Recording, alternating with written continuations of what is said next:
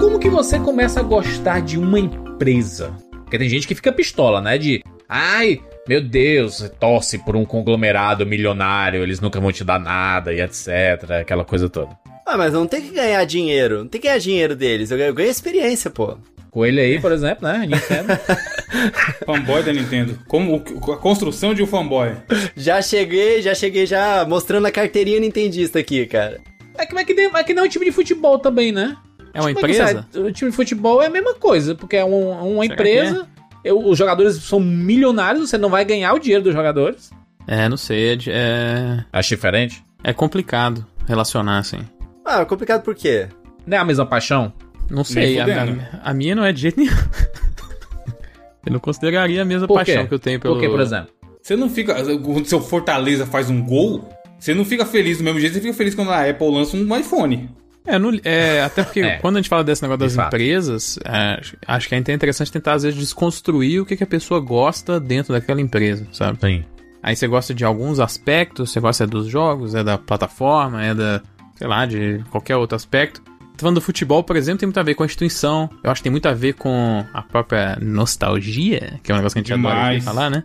É, às vezes ligações familiares, né? Vezes você gosta de um time por causa de um pai, de um tio, de uma mãe, de uma avó, alguma coisa desse, alguma ligação desse Mas tipo. pode né? gostar, tipo, da Nintendo. Ah, poxa, a minha infância toda foi com o Super Nintendo porque eu jogava com meus primos, com meus irmãos, com meus pais. E aí eu tenho uma, uma ligação você tem muito pelo- íntima com a minha empresa, com a marca, Super com Nintendo, né? É, é por isso que eu achei diferente. Aí você teria uma ligação pelaquela época do Super Mas Nintendo. tu não é fanboy da Sony, ô De Felipe? jeito nenhum.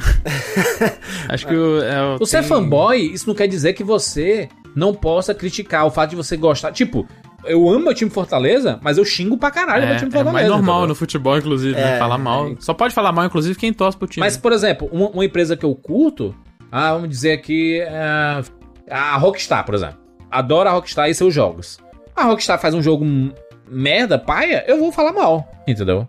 É, não, não a ponto de, ah, eu vou gostar, eu sou tão cego por esse meu amor por essa empresa que é, ela tá impassível de levar crítica minha porque eu, eu amo. Não, brother, se você gosta, é que você critica mesmo. É, eu, eu acho isso também, mas com o videogame é meio diferente a reação das pessoas, né? O futebol é todo mundo normal, né? O cara fez besteira, você xinga o cara ali, não sei o que, é meio que esperado. No, pelo menos no meio ali no Twitter, cara, se eu falo mal da Nintendo, alguma parada que ela fez, o pessoal já começa a vir falando que eu sou falso fã, que não gosta de verdade. Não pode criticar, É. não, cara. Falso fã é um conceito muito bom, né? É que tem a diferença, né? A, a gente vive também. Acho que o maior problema não é nem o fato de você gostar de uma empresa é, ou não, ou falar bem ou não. O problema é que a gente vive es- essas dualidades ou, ou trialidades, se é que existe isso, do fato de você estar falando mal de uma empresa, consequentemente é porque você torce pra outra Pra empresa e outra. não pra aquela específica, Sim. saca? E, e aí assim, ah, eu tô falando mal aqui de um jogo da, da Sony, PlayStation. Aí assim, também é porque é fanboy da, do Xbox. Caraca, maluco. Não necessariamente eu preciso. Não, não tem nada a ver uma coisa com a outra. A, a mesma coisa acontece com Marvel e DC, né? Ah, se você elogia o MCU e só fala mal do, dos filmes da, da DC, é porque você é paga pau da Marvel e não sei o que, ela é intocável, nunca errou. Mas aí se você critica alguma coisa da Marvel, caraca, eu pensava que tu era fã, hein? Oxe, que, que coisa que. Pra mim as coisas não conversam. É por isso que eu tô falando até da ideia de você desconstruir o que. né, é- Essa palavra tá meio manchada, mas na verdade ela é super importante mesmo. É que você desconstruir o que que você gosta ou não ali dentro. Você não gosta da Marvel, do- no seu caso aí, por exemplo, às vezes da DC. Você gosta daqueles produtos individuais ali, né? Eu acho que com o videogame isso é comum também. Tem muitos jogos da, da Sony que eu gosto, mas como plataforma, por exemplo, eu acho que é a, a pior de se usar hoje em dia. É a que tem menos.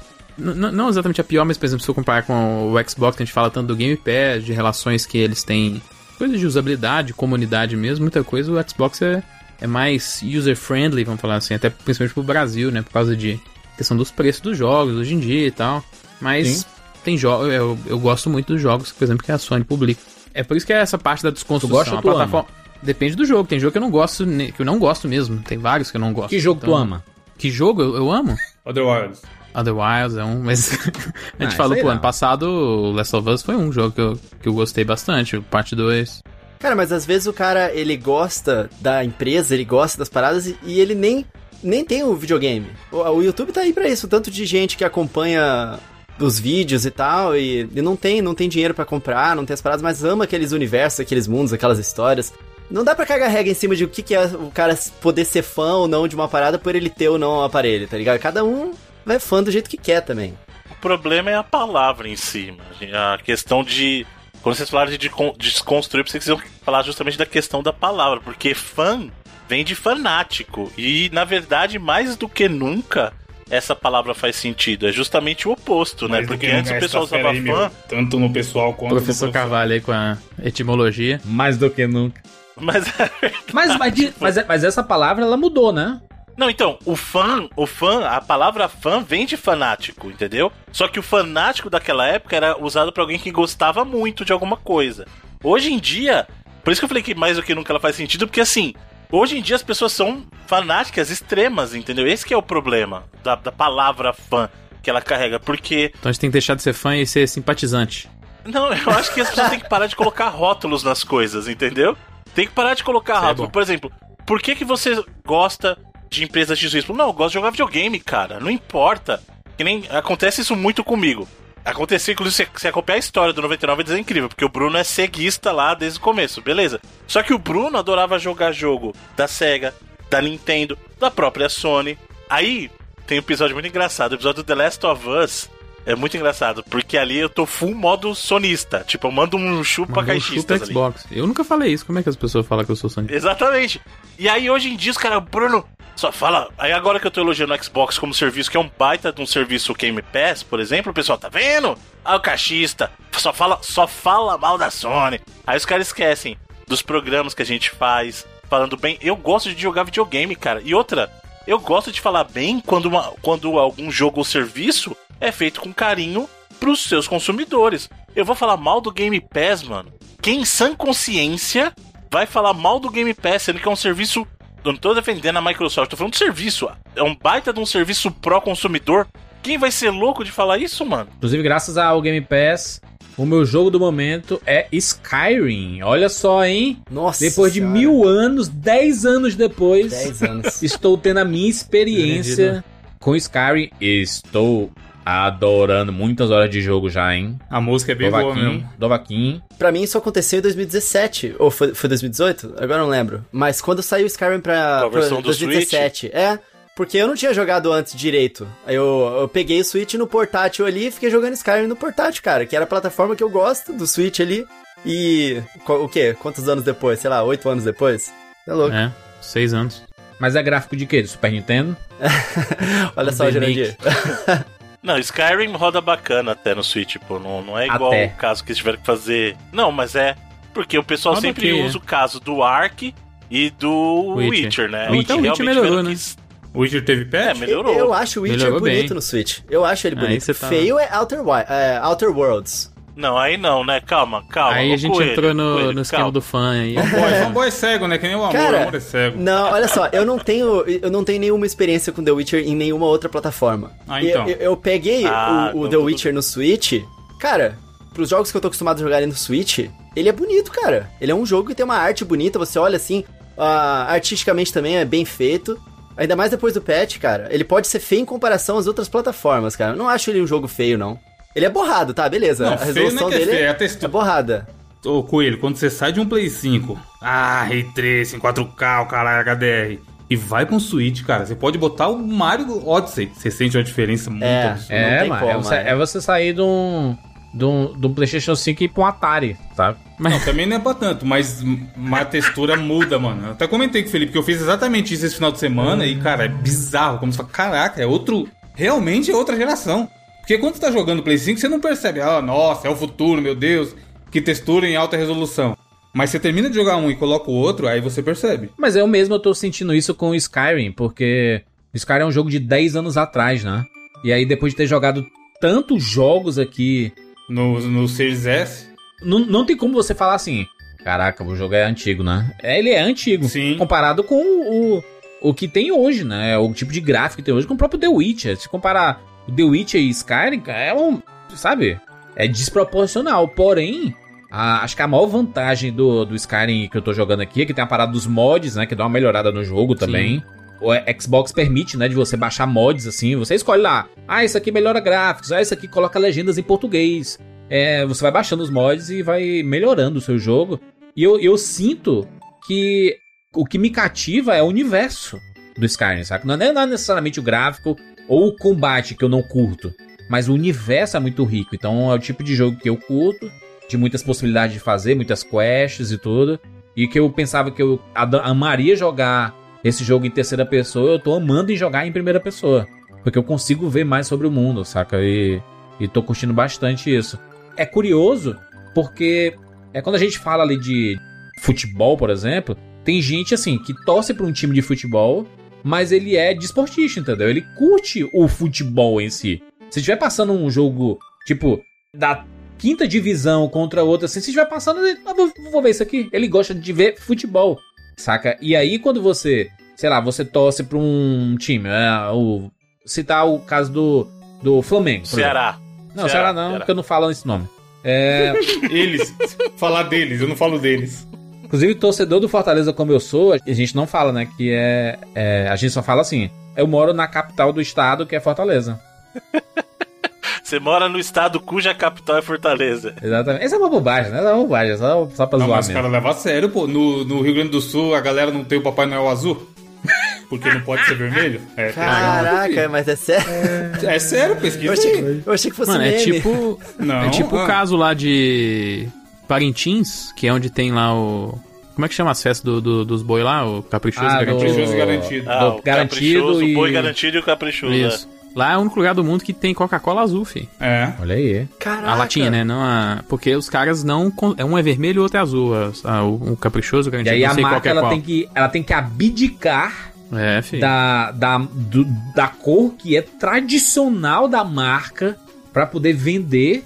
Não só isso, que é a rival ainda, né? Que a rival é azul. É, é a, a Pepsi é azul, tá exatamente. Tá vendo? Né? Isso aí já é extremismo, cara. Porque imagina, um cara desses, por exemplo, precisa de sangue. Ele não vai receber doação de sangue, então, porque o sangue é vermelho? Não, vai pôr um corante. Não, é meio vinho, né? O sangue é meio vinho. Vinho pode. É, é vermelhão, né? Depende, né? Não sei, não sei o sangue que vocês, que vocês costumam ver, né? Talvez se tiver com nível etílico um pouquinho mais elevado, talvez um. Cara, mas tá certo. A empresa ela tem que fazer mesmo o que tem que o que a população local precisa para poder vender, cara. A Nintendo tinha que fazer isso. Eles tinham que adaptar os preços pra, pra realidade do Brasil. Olha Brasil, né? É, isso aí eu concordo mesmo. A gente falou pouco tempo atrás sobre isso aqui, né? Sobre localização de preço. Que é uma coisa que não tem acontecido e com ninguém, na verdade. Também. O caso da Nintendo é localização de preço e conteúdo. É, traduzir os joguinhos também ia ser bom, né, Bruno? É. Mas voltando à pergunta inicial dos juros, eu acho que, no meu caso, uma coisa que faz eu é, virar fã de uma marca é sentir que o que, ela, o que ela entrega como produto ou serviço, o preço que ela cobra é justo. Tipo, você pagar e falar, beleza, isso aqui que eu tô comprando vale o que eu tô pagando. Por isso que a gente vive falando, mano. Por exemplo, de serviço de streaming de vídeo aí. Por exemplo, quem é que reclama do preço que paga no Prime Video? Pra não falar do Netflix, Prime Video, por exemplo. 9,90, né? É. E não é nem o Prime Video, né, Bruno? Nem Igual eu pago, mas eu assisti assim, The Boys. É, né? você compra o Prime inteiro por 9,90, mano. Você vai reclamar? Tá. É o pacote inteiro, um monte de benefício. Eu compro coisa na Amazon e às vezes chega no mesmo dia em casa com frete grátis. E é isso, 9,90 por mês. Eu, se eu pagaria se fosse o dobro pelo que é, saca? E aí você fala, pô, a, nesse quesito específico a Amazon faz um bom trabalho. Aí dá, é uma parada que dá pra você falar, pô, sou fã da Amazon. E ainda pode dar o subzinho lá no teu streamer favorito. Mas o pessoal é fã da Netflix, né? O pessoal defende a Netflix aí, né? Netflix no peito, né? Camiseta. Não, mas aí é por causa. Aí sim, eu acho que o Netflix tem a vantagem de que foi o primeiro que teve essa grande abrangência aí, né? Os outros vieram depois, assim, nesse nível. E também o conteúdo. Tem muita gente que gosta efetivamente do conteúdo do, do Netflix, cara. Cara, mas eu acho que, ouvindo vocês falando disso, eu fico pensando de quem tá de fora dos videogames e vê quem defende, quem defende os videogames como se fosse a mãe, assim, né? Porque eu não sabia que existia Netflixta, Netflixista. Porque para mim, eu, eu, eu, gosto muito da Netflix por causa das séries que eles têm, por causa das paradas que eles têm. Se o conteúdo da Netflix fosse pra Amazon, eu ia pra Amazon, não tem problema também. Então, mas eu acho que o caso da Netflix vai além, porque tem um conceito de marketing chamado persona que é onde a marca ela se coloca como se fosse uma pessoa. E aí, qual é a persona da Netflix na internet? Ela é engajada pra caralho. Ela, porra, ela foi uma que o Flávio Bolsonaro fez piadinha lá naquela época da série Mecanismo, falando que a Netflix postou e o pessoal tava alvoroçado e que a Netflix estava interessada numa série sobre o Bolsonaro.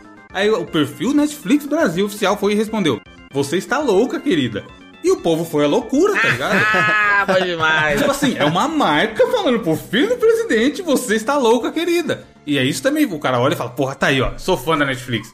E não duvido nada ter uma série do, do Bolsonaro na Netflix, porque Netflix ele joga pelo que rende, ele não tá preocupado se É, ele quer audiência, ideologia política, e não sei o quê. Adam Sandler que o dia. Pois é, não. De filme né? que eles têm Como lá. toda empresa, a Netflix visa o lucro. E piadas de mau gosto, piadas homofóbicas, machistas, muitas vezes que acontecem nos filmes do Adam Sandler. E tá lá, né? Tá lá, é o. É, a, a Netflix, assim, quanto mais rende barulho uma coisa que eles produzem, ou uma bosta é eles lançarem algo e ninguém comentar nada. Aí eles Exato. detestam esse tipo de coisa. Aquela, aquela polêmica do 30 Reasons Why, né? O- os 13 porquês. Que gerou uma polêmica absurda. Fátima Bernardes falando sobre a série na, na, na TV aberta. A Netflix fez o quê? 600 temporadas. A menina tá lá, o fantasma dela aparecendo 15 É, se temporadas. matando, né? se matando, se matando no pós-morte. Mas é que nem, tipo, é, essa, essa galera que usa. Eu, particularmente, é uma coisa que eu não uso. Camisetas com marcas escritas, tipo, Lacoste escrito gigante, é, Coach, é, Hurley, é, aquela. Como é aquela. Parece o nome de zumbi? É. é Como- É, Resident Evil. Carlos. Abercrombie. É, Ah, Monique Alves. Abercrombie Fritz. Acho que é isso. é cara. Eu, eu, eu praticamente eu, eu vejo assim, cara, que tu tá dando a camiseta que tu tá divulgando uma marca só, especificamente, assim, sabe? Já? É a mesma coisa que você andar com uma sacolinha de mercado e o cara não entende, né? Você, tipo, você tá fazendo propaganda, cara. É um outdoor ambulante, né? E, e eles fazem isso com esse objetivo, né? Porque são marcas que viraram grife, né?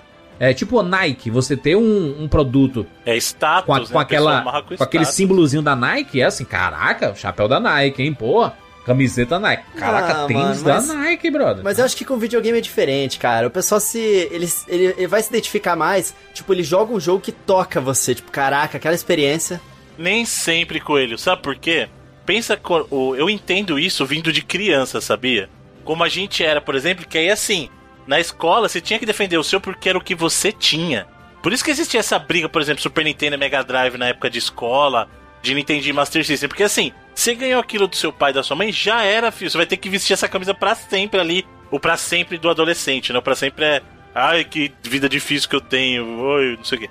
Então, assim, o seu pra sempre daquele momento é: não, cara, essa aqui é a minha camisa, isso aqui é quem eu sou.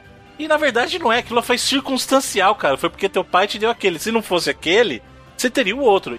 Por isso que eu falo, criança discutir isso, eu até entendo. Agora, adulto, com conta pra pagar, o cara tem o próprio dinheiro, ficar brigando por marca por jogo de videogame, cara. Eu entendo, por exemplo, o cara gostar e não ter dinheiro pra comprar outro, aí ele pode falar bem do dele. Agora ele ficar chateado porque o amiguinho gosta do outro. Cara, mas isso que você falou é muito verdade, o, o, o Bruno. As pessoas, elas ficam se identificam mesmo com o Nintendo. A minha vida inteira foi assim. Tipo, eu sempre joguei os videogames da Nintendo, sempre gostei muito e eu ficava lendo as revistas, as pessoas me viam na rua com acessórios e coisas de Nintendo. É que você falou, né? A gente realmente veste a camisa, né? E todo mundo da minha família, eu, eu sempre fui de uma cidadezinha de interior. Sou- hoje em dia é gigantesca, é Campo Grande, Mato Grosso do Sul. Mas lá não é muito difundido esse negócio de videogame igual nas capitais. Então, o pessoal já associava eu com Nintendo. Então eu entendo que tem muita gente que é assim, e quando alguém fala mal da Nintendo, é basicamente como se você estivesse falando mal de você, porque se aquele negócio que você se associa é ruim, então você é ruim, entendeu? Então eu acho que rola isso com todas as plataformas, né? Mas quando você é adulto, você não liga mais pra essa porra, né? É, é ridículo isso. Tipo alguém no Twitter agora postar assim, ó. Essa galerinha que gosta de Rei Leão também, eu vou te contar. viu? Mas aí você tá falando mal da Não preciso galera. falar nada. Não, mas você joga, mas todo mundo. Se eu for lá, eu, Evandro, postar assim, vai pra cima de quem? Os reply do Jurandir. É pra mim, obviamente, né? Ou se ele fala, essa galera que gosta de Overwatch, tá ligado? Não precisa ele nem me citar, mas você é associado às coisas que você gosta. Agora eu concordo com o Bruno. Você defender, mano, aí é foda. Eu postei no Twitter que.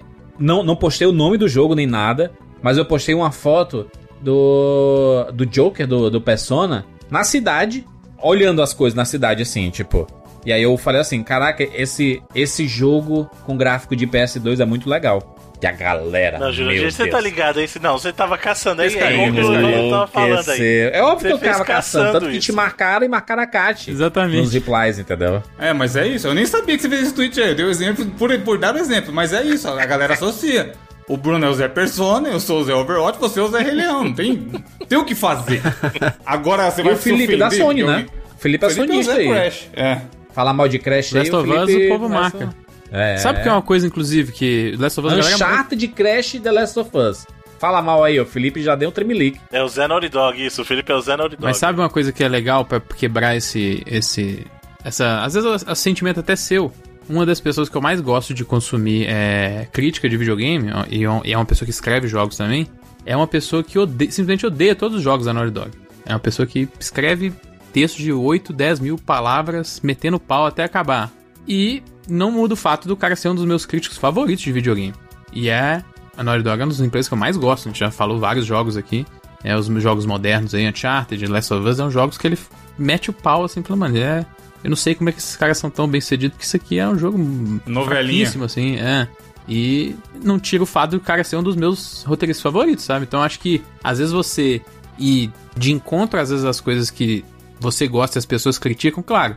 Não é qualquer pessoa, né? Tem, tem pessoas que criticam as coisas de uma forma. É, não vou falar assim base, mas de forma exagerada, de forma só pra gerar. Pejorativa. É, de- exatamente, Coelho. Você, achou a palavra de forma pejorativa.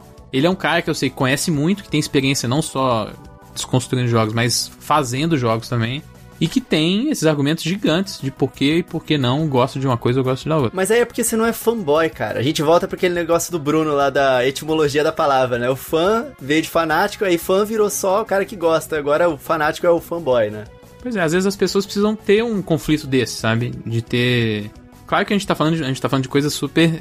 Que não são tão importantes, né? No âmbito. Eu não tô falando pra você ir lá e consumir produtos de pessoas que são. tem discurso de ódio ou coisa assim. Então a gente tá falando de videogame, né? Coisa sempre super. é, não relevante O que mesmo. só agrava a situação, porque a gente perde tempo falando de videogame e deveria estar falando de coisa mais Exato, É exatamente. entretenimento, né? Mas eu acho, acho que é importante quando você se permite gostar das coisas, saca? Assim, não, não quando você se fecha, pronto, eu só gosto da Nintendo e aí eu não, vou, vou só vou falar mal da, da Microsoft e da Sony porque eu gosto da Nintendo. Não precisa ser necessariamente. Não precisa, Assim, é sabe? exatamente esse o ponto. Você pode gostar do seu sem precisar desmerecer o do amiguinho. Não tem problema. Não tem problema. Se o amiguinho gosta, sei lá, você gosta de Mario, o amiguinho gosta de Crash, tudo bem, deixa o amiguinho curtir o Crash dele, você curte seu Mario. Não tem problema nenhum. Mas que graça ia ter, Bruno? Então, é que a pessoa não tá interessada no jogo, a pessoa tá interessada na discussão. É, mas a internet é assim, cara, é complicado. Eu falei zoando, óbvio. Falei zoando. Infelizmente, cara, infelizmente. Eu, assim, eu acho que a gente, quem gosta de videogame, cara, tem que gostar de jogar e tá feliz com o que tá jogando e boa. Não me interessa se o pessoa X ou Y gostou ou desgostou do jogo X ou Y. É a experiência dela, cara. Acabou. Sabe? E não vai fazer eu gostar menos. O Jurandir ficar falando mal do gráfico do Persona, por exemplo, não vai fazer eu gostar menos de Persona por causa disso. Bruno. Ou jogar menos. Muito bonito seu discurso, porém o Felipe roubou a sua brisa no caso do 10 dólares lá. Você, você ficou pessoalmente ofendido quando ele falou que o jogo era eu bom. fiquei ofendido, mas é que tá. Bruno, você tem que usar você- a carta do Não. entretenimento mesmo. É, é, Não, não, não. é só- Lembra quando é você deu o exemplo? Não, não, não, não, não. Mas você deu o exemplo perfeito. O que, que você falou que quando você fica satisfeito? Quando uma empresa vai lá e cobra um preço que você acha justo. Ali eu não tava indignado com o jogo. Era o preço. Eu tava indignado com o fato do jogo custar 10 dólares. Aquele entendeu? Foi bom. É um ator, Se né? o cara? jogo fosse, sei lá, perfeita. free to play, se ele fosse. Se ele te desse dinheiro pra jogar, beleza, jogaria normalmente. Agora, os caras terem a pachorra de cobrarem 10 dólares num jogo daquele e não satisfeitos. Vão lá e lançam pros consoles ainda? Aí não. Aí é, aí é uma falta de Aí, Coelho, te dá uma dica aí, vai sair um jogo top no Switch, que é o Elastomania live, Coelho, faz Remaster. vídeo, faz vídeo análise no seu Vai canal. bombar aí, jogão. Cara, olha só, não fala esse negócio de pachorra de lançar jogo caro, não, cara, porque vocês estão falando com o Nintendista aqui, vão, vão acabar comigo aqui, cara, porque o. Deu gatilho, deu gatilho no coelho. Não, meu irmão, você não tem noção do, do tanto que foi a polêmica do Zelda Skyward Sword HD lá. Eu, pô, eu me senti pessoalmente atacado pela Nintendo por eles não terem feito as melhorias que eu esperava no jogo e lançarem a full price, sendo que o jogo original custava 50 dólares, cara. Você é louco. É safadeza, não é? Aí, Eu aí, acho, Coelho, é Coelho, que tu deveria começar a falar de The Last of Us no teu canal. Ô, Jurandir, mas sabe que uma vez, cara, quando eu comprei meu PlayStation 4, às vezes eu compro. Eu faço vídeo de alguma coisa de outras plataformas, cara. O pessoal fica com raiva. Eles se desinscrevem do canal, cara. Uma vez eu recebi uma caixa de que via várias coisinhas de PlayStation e eu fiz um vídeo no canal brincando, né? Eu escrevi assim, ó: Adeus Nintendo, agora eu sou sonista. Não, pra quê? Pra que fui fazer isso, cara? O pessoal. Pô, ficou- mas Coelho, tem que começar a falar de jogo bom. Sacana. Ô, louco. Olha É. aí. Olha aí, Explica pra ele aí, ô, ô Bruno, que não pode falar mal do, do videogame do amiguinho. Muito bem, vambora. Eu sou Júlia de Filho. Eu sou o Felipe Mesquita. Eu sou o Coelho no Japão. Eu sou Evandro de Freitas. E eu sou Bruno Carvalho. E esse é o 99 Vidas. Caraca, Coelho já tá muito bom. velho.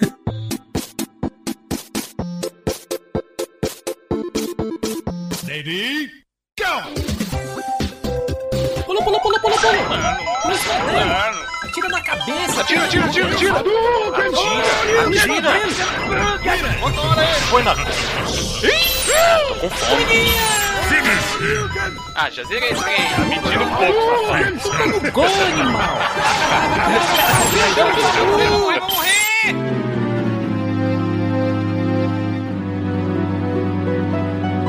Ah, morreu. Relaxa, a gente tem 99 vidas.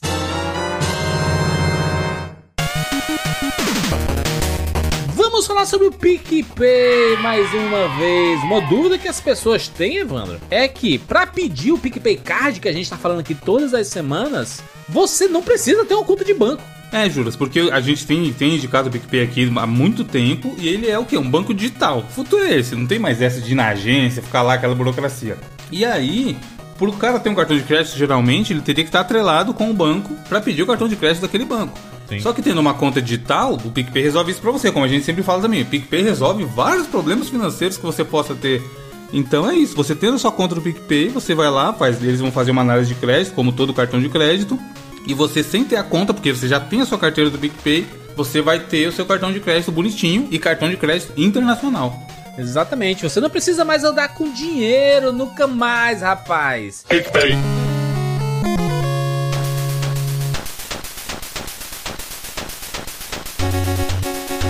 E nós temos um recadinho dos nossos amigos da Lura, exatamente, mais uma vez, aqui com o 99 Vidas. Muitos cursos para você fazer, aproveitar esse momento que você tá em casa, tá de bobeira. Ah, não, não, não tô, não tô saindo, não tô fazendo... Cara, aproveita, né, mano? Meu Deus do céu, mano. É, ganha XP, Jandir.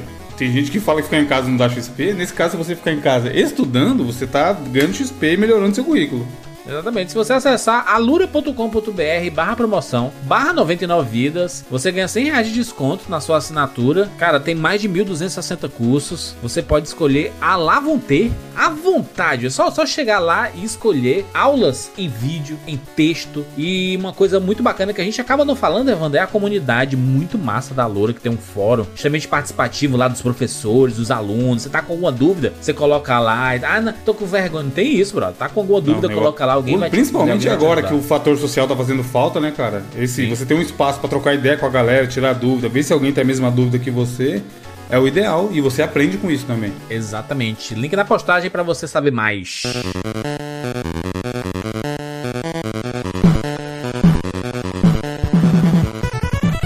Gente finalizar aqui, vamos falar sobre o Sparkle, nossos parceiros aqui. Todas as semanas a gente fala sobre o Sparkle porque a gente quer que você faça parte do nosso grupo de assinantes. O que é que ganha um assinante do 99 vezes, Evandro? Ele ganha acesso ao nosso grupo do Telegram, lindo e maravilhoso, com mais de 500 pessoas que ficam o dia inteiro lá discutindo as mais diversas polêmicas e notícias do mundo dos games.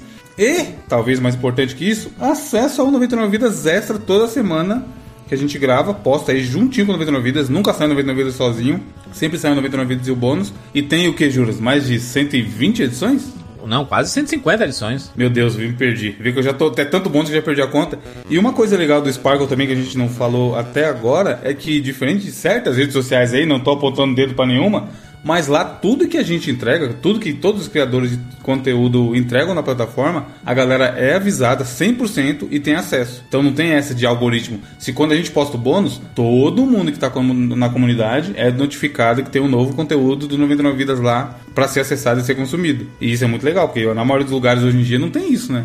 Quando você vai no Instagram, no Twitter e tudo mais, é o algoritmo Sim. que escolhe pra você o que você vai. Não é todo mundo que você segue que você consegue ver. E no Sparkle isso não acontece. Exatamente. E se você entrar agora, você tem 30 dias gratuitos pra você experimentar toda a plataforma, você ver como é legal, como é fácil de ouvir os bônus e outra, né? Você pode ouvir todos os bônus lançados desde sempre, desde a primeira edição até a mais recente. Tem lá pra você ouvir e se deleitar. E é bom reforçar, Juras, algo que a gente tá falando nas últimas edições e aparentemente o pessoal não quer porque não atingiu ainda, mas a gente ainda vai insistir mais esse mês na ideia de que se atingirmos mil assinantes no Sparkle, a gente vai sortear um PlayStation 5 para as pessoas que estiverem assinando naquele momento. A gente tá Só na que- beiradinha, né? Tá na be- A gente tá sempre na beirola. beiradinha, aí a hora que vira o mês, uma galera lá, não sei, tá com problema no cartão, não conseguiu pagar, etc. Aí cai um pouco. Mas falta, sei lá, cento e poucas pessoas. Então, assim, já teve mais perto, falta, falta mais de 100 agora. Mas já quase chegou no mil, então, cara, se você. Caraca, a gente falou- chegou, Evandro, a 983, é, eu acho. tipo assim, chegou Tá muito perto. E, e- e se você for olhar pra gente, é até bom que não chegue, porque a gente não sortearia. Mas a gente quer sortear, a gente quer celebrar esse momento, esse número redondinho de mil com todo mundo. Então, cara, como o Júlio falou, o primeiro mês é grátis. Então você pode ir gratuitamente lá, ativar o. Pra você ter o mês grátis, ouvir os bônus, e aí atingindo mil lá, independente de se tenha pessoas no grátis ou não, a gente vai sortear. Porque a gente quer sortear esse Play 5. Então, último mês, talvez, esse aqui de abril, faz lá sua assinatura, vê, escuta o bônus, e quem sabe você não ganha o Play 5. E aí a ideia é, tipo, a gente sortear um Play 5 e depois ir pra um Xbox. É, se ficar nos mil, a gente vai vendo mais coisa. um Nintendo Switch e tudo. A ideia é sempre é, tá, tá trazendo, né? Conteúdos e coisas bacanas pros nossos assinantes. 99vidas.com.br barra cine ou link na postagem.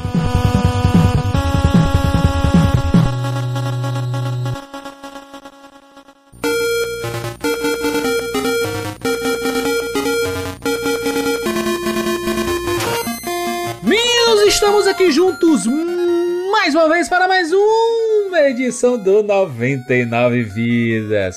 E eu estou aqui muito feliz que nós estamos aqui juntos de massa aqui pra gente falar de um jogaço da Nintendo. Olha aí a Nintendo presente aqui, rapaz. Só tem Nintendista aqui nesse podcast.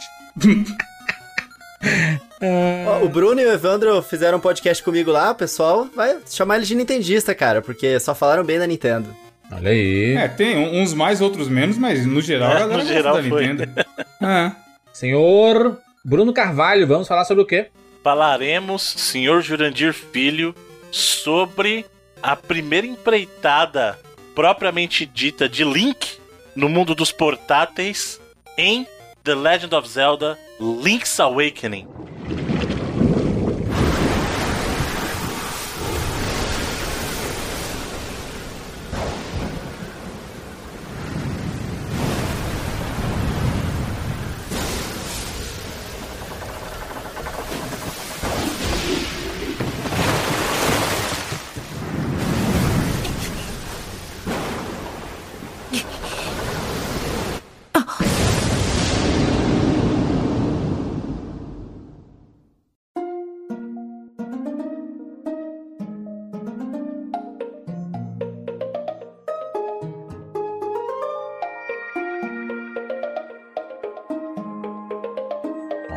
Que bonito, gostei aí.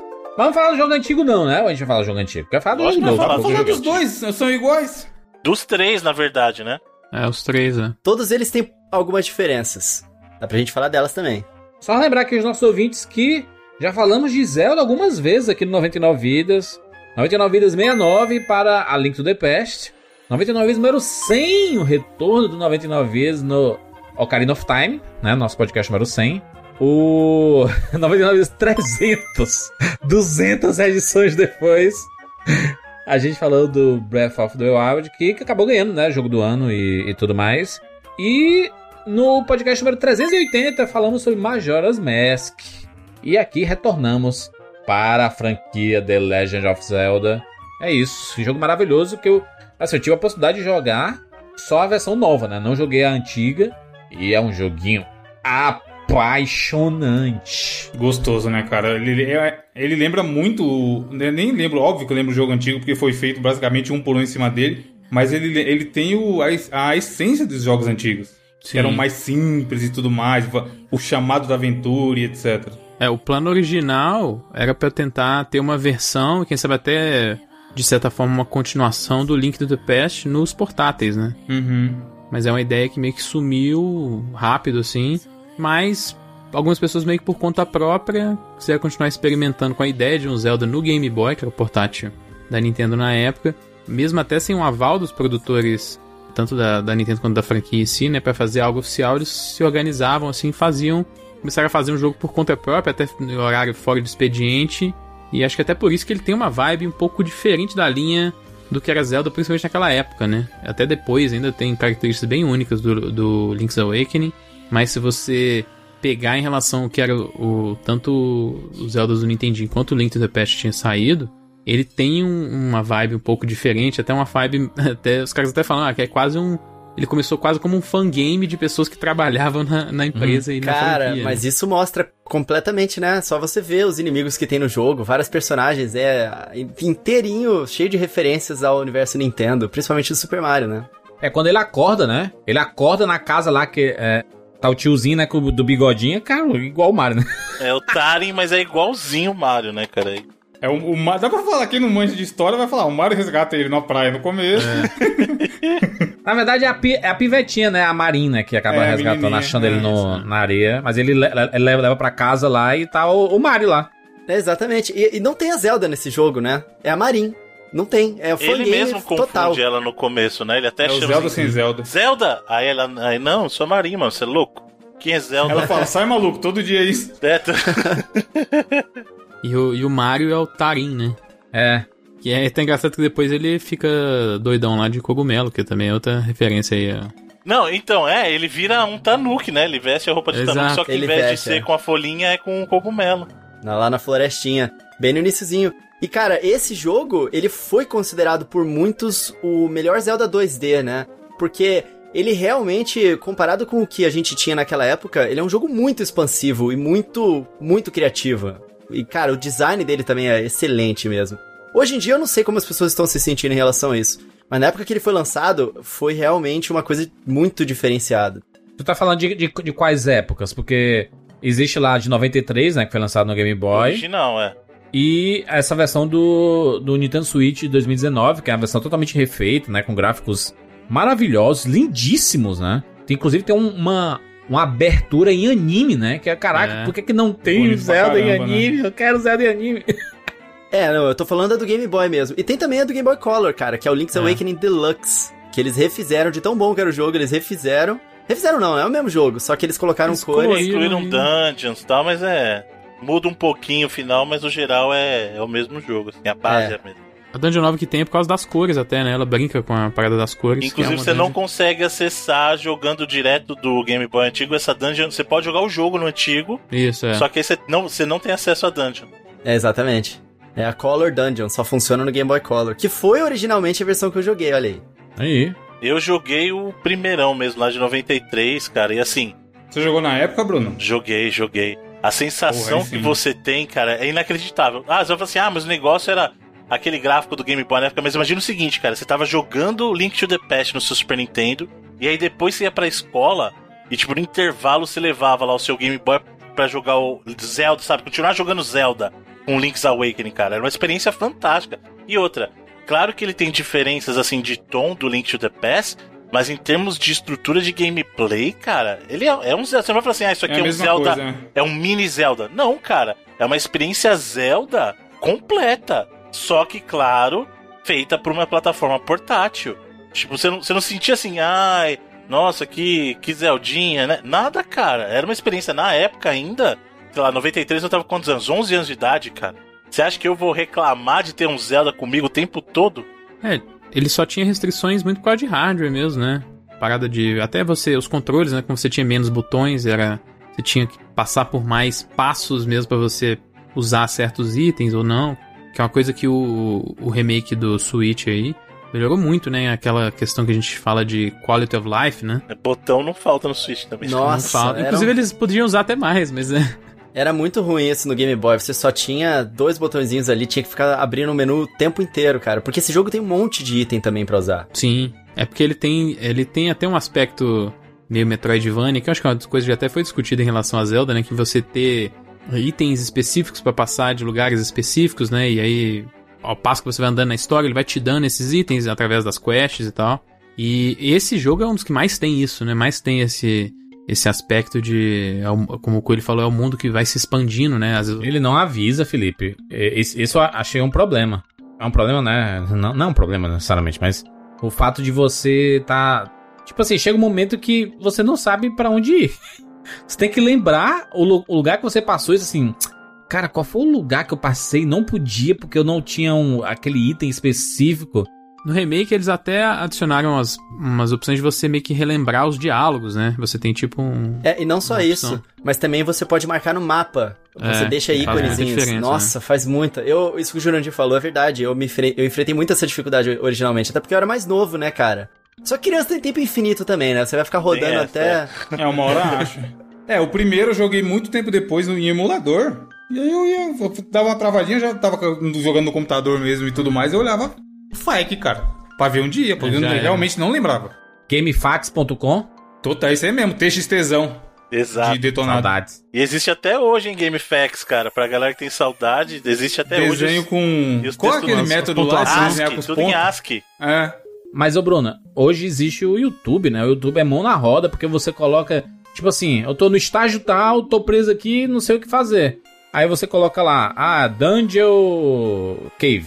Cave não sei o que. Aí, aí você coloca no, no YouTube o nome do jogo.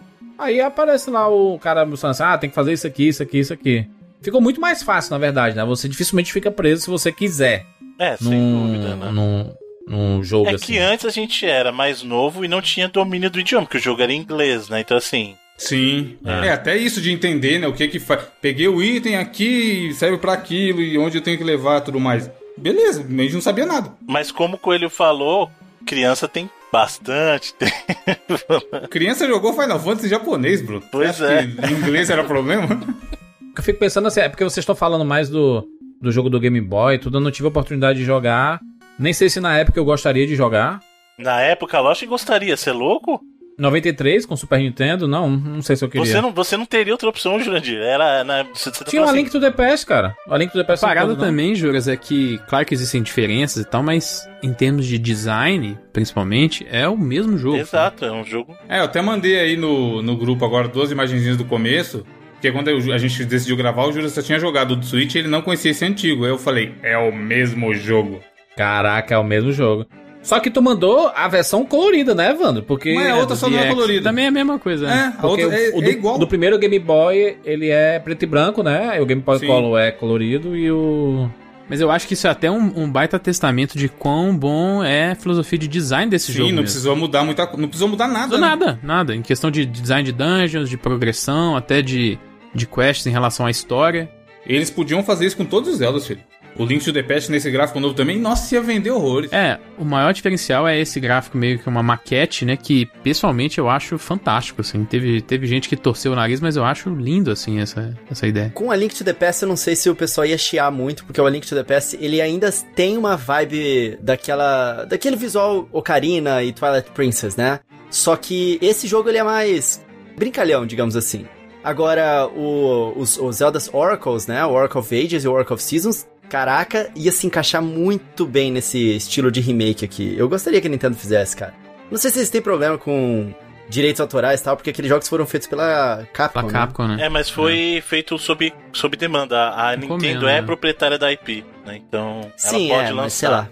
Pois é, mas seria fantástico, cara. Mas assim, na versão do Nintendo Switch, eles, eles também fizeram algumas melhorias que a gente não sente a hora que a gente tá jogando, mas são de coisas modernas da, da Nintendo. Por exemplo, no próprio Breath of the Wild, esse lance da gente ter os Koroks espalhados por todo mundo ali, o que dá aquela sensação, né, de tipo, todo momento que você tá andando, você tem uma recompensa, né?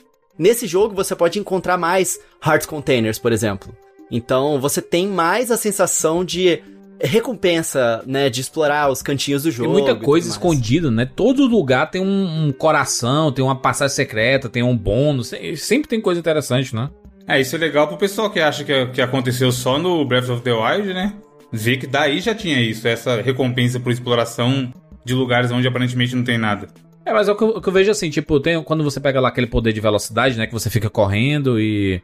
E aí, eu, ale- aleatoriamente, eu peguei, aí, pá, vou testar aqui a corrida. Aí eu fui correndo, correndo, correndo, correndo, correndo, e eu me taquei numa, numa árvore. E essa árvore saiu um coração. Obviamente que é um, um design, né? Porque quando você pega um poder, você quer usar o poder. Ele sabe que você vai usar e que você vai bater direto nessa árvore. E aí ele quer te recompensar. E você, caraca! É o jeito da Nintendo de mostrar como funciona o jogo, né? Então, assim, se você correr em determinados lugares e você bater, talvez caia alguma coisa pra você. Então, não passe despercebido, né? É, sobre isso. Então, eu achei bem interessante. Obviamente que o, o meu contato com esse jogo foi exclusivamente no Nintendo Switch.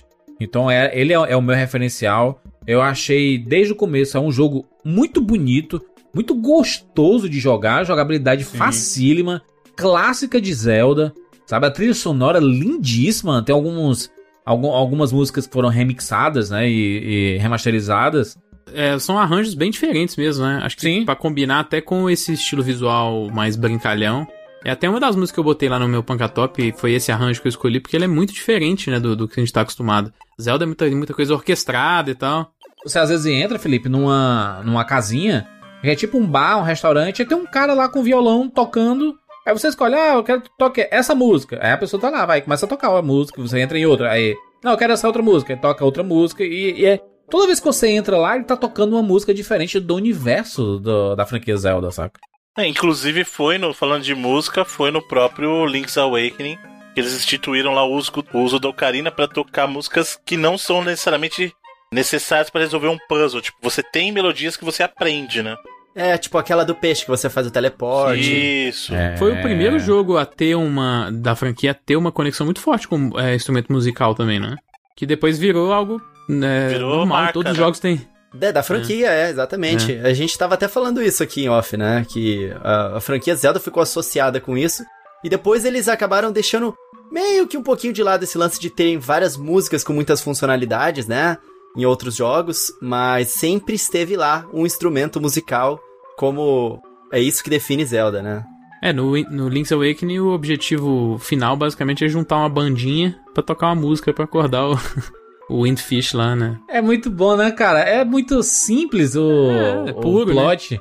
A- a- a- apesar do jogo não ser simples, né? É um jogo extremamente complexo, é grande. Sim, é. É difícil, né? Em al- algum- algumas vezes, alguns chefões, algumas umas, umas boss battles, assim, que são iradíssimas e de, com uma boa dificuldade.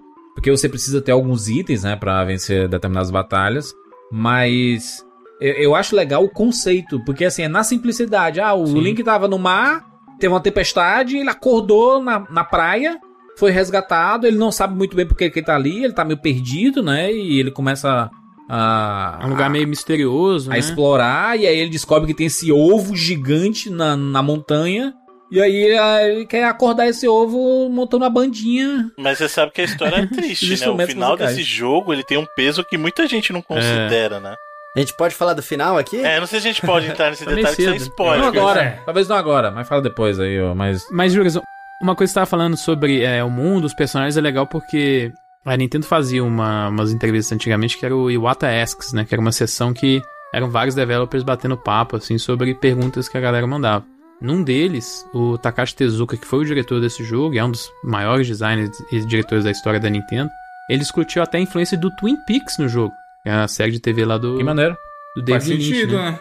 Ele disse que ele queria passar, por exemplo, uma sensação similar que a série tinha de você ter uma cidade pequena, né, que é o caso lá da, de Twin Peaks, uma cidade misteriosa, mas que no fim das contas acaba sendo aconchegante, um lugar onde você tem persona personagens que são inicialmente suspeitos, por exemplo, você, você acorda e tem uma, uma menina que parece com a Zelda, um cara que parece com o Mario, mas eventualmente os personagens ficam muito marcantes, ficam muito carismáticos, então um pouco do tom que eles deram pra Link's Awakening vem da influência do próprio Twin Peaks, né? Que é, é dificilmente uma coisa que você ligaria de, de cara, mas como até o Evandro falou, e faz sentido, né? Que tem um pouco desse DNA de, de um lugar bem aconchegante, assim, es- estranho, esquisito, mas que ainda é aconchegante e tal. Místico, né? O Takashi Tezuka, ele chega a dizer que durante o desenvolvimento, ele esse jogo era quase como uma paródia da série Zelda, né? Sim, acho que até por isso que tem essas coisas brincando com, com a franquia, tem os personagens da- do Mario, pô, tem um Chin Chomp lá logo no começo do jogo. Pô, e é legal demais andar com ele, hein, mano? É, depois tem a questzinha com ele, é muito legal. Tem a foto da Peach, cara, no jogo lá. Sim, é. Quando pro Mr. Right lá, quando você entrega Exatamente. os itenzinhos, né? Eles falam, ah, recebi uma carta E, obviamente, é uma alusão a uma carta de, de uma princesa, uma coisa assim. Quando você abre, não é a Zelda, é a Peach. E no jogo botam lá Caterine, o nome dela. Acho que é Caterine, não é? Não, é Caterine. E aí, tipo, o cara não só é é um, um, digamos assim, um easter egg de Mario, mas também é a primeira evidência que a gente tem de videogame de catfishing, né? Porque era alguém mandando carta na- numa pilha errada pro cara. Fake, fakezinho, criou fake. Um fake. Mas é. aqui o, o- Acho que a, a versão do Switch ela acaba sendo muito. Ah, aliás, eu tenho uma pergunta. Na versão do Switch tem essa parte? Eu não joguei a versão do Switch, eu só joguei os Tem. originais. Tem, é a Peachzinha, é modelo ali de render. Parece o render de, de, do Super Mario, New Super Mario, sabe? Com Ah, guarda-chuvinha aberto e tudo mais. Ah, legal, legal. É porque os personagens do, do jogo, eles são meio que uns Funko Pop, assim, da vida, né? Os, os personagens É pequenininhos, cabeçudinho, né? É, na versão, na versão do SD. Switch ficou bem legal assim, puxado até. Sim. Mas o, o do original é meio que ficou padrãozinho pros jogos. Você perceber, ele era o que ele ficou de padrão dos jogos portáteis do, do Sim. Link por um tempo, né? Ele tem, ele tem uma vibe visual até um pouco mais infantil, né? Se você pensar. Porque eu acho que entra um pouco naqueles jogos do Yoshi, aquele Uli, Uli World, né? É, Uli World? Você tá falando pelo visual mesmo. Pelo visual, Ele, né? tematicamente falando, ele é mais leve, sim. Apesar do que eu Sim. falei, a gente vai discutir o final Ele é cheio de humor, né? Tem muita piada e... Apesar do final melancólico, como o Bruno falou, tem uma melancolia por trás, mas ele tem muita piada também. É, o, esse jogo ele é bem tátil. É, Os personagens parecem brinquedos. Os- É verdade. A renderização dos objetos no cenário parecem tipo de miniaturas daquelas casinhas de brinquedo de plástico. Sim, as maquetezinhas, né? Essa É, maquete. É exatamente. como se você estivesse jogando uma cena de uma criança brincando de bonequinho. É, montou, montou o cenário ali e tal. Eu e gosto tá- muito até do desfoque que ele tem também, sabe? Porque ele tem um foco bem no em cima do que o Link tá e, e volta, fica um pouco borrado, aí você vai andando e ele al- altera isso, né? Eu gosto dessa. que ele dá esse desfoque no ambiente em volta e foca pouco no Link. Ele parece dar mais ainda essa sensação de ser algo real e tátil, igual que ele falou. É, e o legal disso é que o amiibo dele é muito, muito bonitinho, porque é igualzinho, né? Eles pegaram e colocaram o amibinho de plástico com bem liso, e é igualzinho mesmo o link do jogo. Que legal. É, é legal. Esse é- o amiibo dele é muito bonitinho, cara. O linkinho. Ainda tem Amiibo? Tem, do Smash Bros, eles lançam todo personagem novo que sai de DLC e tem amiibo novo saindo. Jurandir gosta de desmerecer as coisas, né, mano? É incrível. Não, tu perguntei só. Ah, não, tem, uma vez que acabou esses. Pelo seu tom, ficou muito clara a sua pergunta. O que acabou foi o VR, você tá confundindo. Não, esse acabou mesmo. E nem acabou, hein? Aí, ó, voltou já, Jurandir. E aí agora? É uma loucura, sucesso demais. Não se fala de mais nada, Bruno. É Snyder Cut e VR. É, só se fala disso. Tem Zelda VR, hein? Deve ser uma loucura. É, o Zelda. O, No Labo lá? Dá pra jogar Breath of the Wild no Labo? Da, da. O que eu, o que eu acho legal é. Tem, tem um- alguns conceitos muito interessantes aqui ne- ne- nesse jogo, que é tipo, de você poder colecionar os bonequinhos. Você não tem, né? Você não fica pegando os bonequinhos, né? Do, de personagens. Às vezes. Tem um Yoshi, às vezes, é um da franquia Nintendo, né? Da, da franquia Nintendo, da empresa Nintendo. Tem várias. Tem vários licenciamentos. Tipo aquela garra, né? Você vai na, numa lojinha e aí você paga um dinheirinho lá e tem uma esteirinha que fica rodando lá com alguns itens. E você vai e coleciona esses personagens, né? Esses itens. E aí você leva esses bonecos que você pega espalhados pelo, pelo mapa, que tem muita coisa escondida, muita mesmo. E aí você, você leva pra um, pra um tiozinho, aí você fica meio completando uma coleção, né? É uma coleção que você fica completando. Acho que é bem legal. Acho que o Zelda, é, esse Zelda ele traz determinadas coisas que são bem divertidas, assim. Você tem vontade de, de achar essas coisas que estão escondidas, né? Tem, tem um monte, cara. Tem o de Goomba, tem é, de inimigos do Mario, tipo aquele Spine, tem o, o Fantasminha, o Boo, Shy o Guy. Peixezinho, Shy Guy, que inclusive é um inimigo também no jogo, que vai copiando seus movimentos, né? É, O próprio Goomba também é, né? na- Nas sessões de 2D, né? Aliás, a gente podia falar um pouquinho sobre isso, né? Porque é uma. uma ele remete ao Zelda 2 de Nintendinho, e só que muito melhor, né? Porque você tem a Rox Feather ali, que você consegue fazer os seus pulos. E, e o o Link ele dá aquele, aquele mortalzinho nos pulos, o que dá uma sensaçãozinha boa também de satisfação. As cenas de. é, em 2D são muito legais. E eles brincam muito com isso nesse jogo. Tem até boss no topo de uma montanha que é em, em 2D, né? Tipo side-scroller mesmo, que o, o pássaro ele vai passando e você bate nele. E dá uma quebra de gameplay muito legal nesse jogo, que não tem em outros Zeldas top-down, né? Fato mesmo de você ficar colecionando, né, os, os itens, armas e achando, né, também. Porque em cada situação que você vai avançando, é tipo assim, clássico da franquia Zelda. A gente não tá falando nenhuma novidade aqui, né? Coisa absurda. Mas você precisa de determinados itens pra você avançar no jogo, né? Algumas habilidades também. Mas eu acho que desses, dos últimos jogos, sem ser é, Breath e, e dessa linha principal, eu acho que ele é o que é mais didático pra você fazer as coisas, saca? Ah, você só vai entrar aqui se você souber nadar. Ah, você só vai saber aqui se você puder pular. E você não tem o pulo ainda. Você vai ganhar o pulo. Ah, se você correr. Sabe? É, esse tipo de, de situações é que deixa o jogo bem gostoso, assim, de você ir atrás, né? É pra quem É, ele gosta pega bem tipo esse de loop, jogo. loop de gameplay dos jogos antigos mesmo, né? Sim, Já, assim, exatamente. você só avança se você tiver o item. Não, não adianta explorar ou tentar um jeito mais criativo e tudo mais que você não vai conseguir. Eu curto bem também. Acho que falta jogo assim hoje em dia. Mas, mas isso, isso faz com que algumas pessoas se percam também, né? Porque. é, ah, cara, nem sei onde é que tá isso aqui. Ah, é, não vou mais jogar. Saca? É, é- uma coisa que a Nintendo sempre fez era tentar facilitar os seus jogos, mas isso acontecia mais na franquia Mario, né? A franquia Mario sempre foi mais beneficiada, assim. Tanto que os últimos que saíram, se você morre três vezes, ele já fala assim: você quer que a gente passe pra você, amigo? Toma esse item invencível aqui. Com o Zelda, não. O Zelda, assim, se você não achar os itens, é um abraço. Não tem jogo pra você. É, mas no Wii eles mudaram isso, né? No Wii eles têm aquela funcionalidade do dowsing lá, chatona. Eu não gosto daquela, daquela funcionalidade. Como é essa funcionalidade? Não sei o que é isso. Ah, você pega a espada e você aponta ela pra direção, tipo assim, você escolhe, eu quero saber onde é que tá itens. Aí você pega a espada e você vai meio que apontando pro lado. Aí a hora que você encontrar a direção geral, a espada ela te avisa, ah, agora é essa aqui, é pra lá que você tem que ir. O quê? Eu não sabia disso. Não, no Zelda Skyward Sword tem isso, pô. É a funcionalidade chamada dowsing. Nunca joguei. Mas nesse tem? No, no Link's Awakening?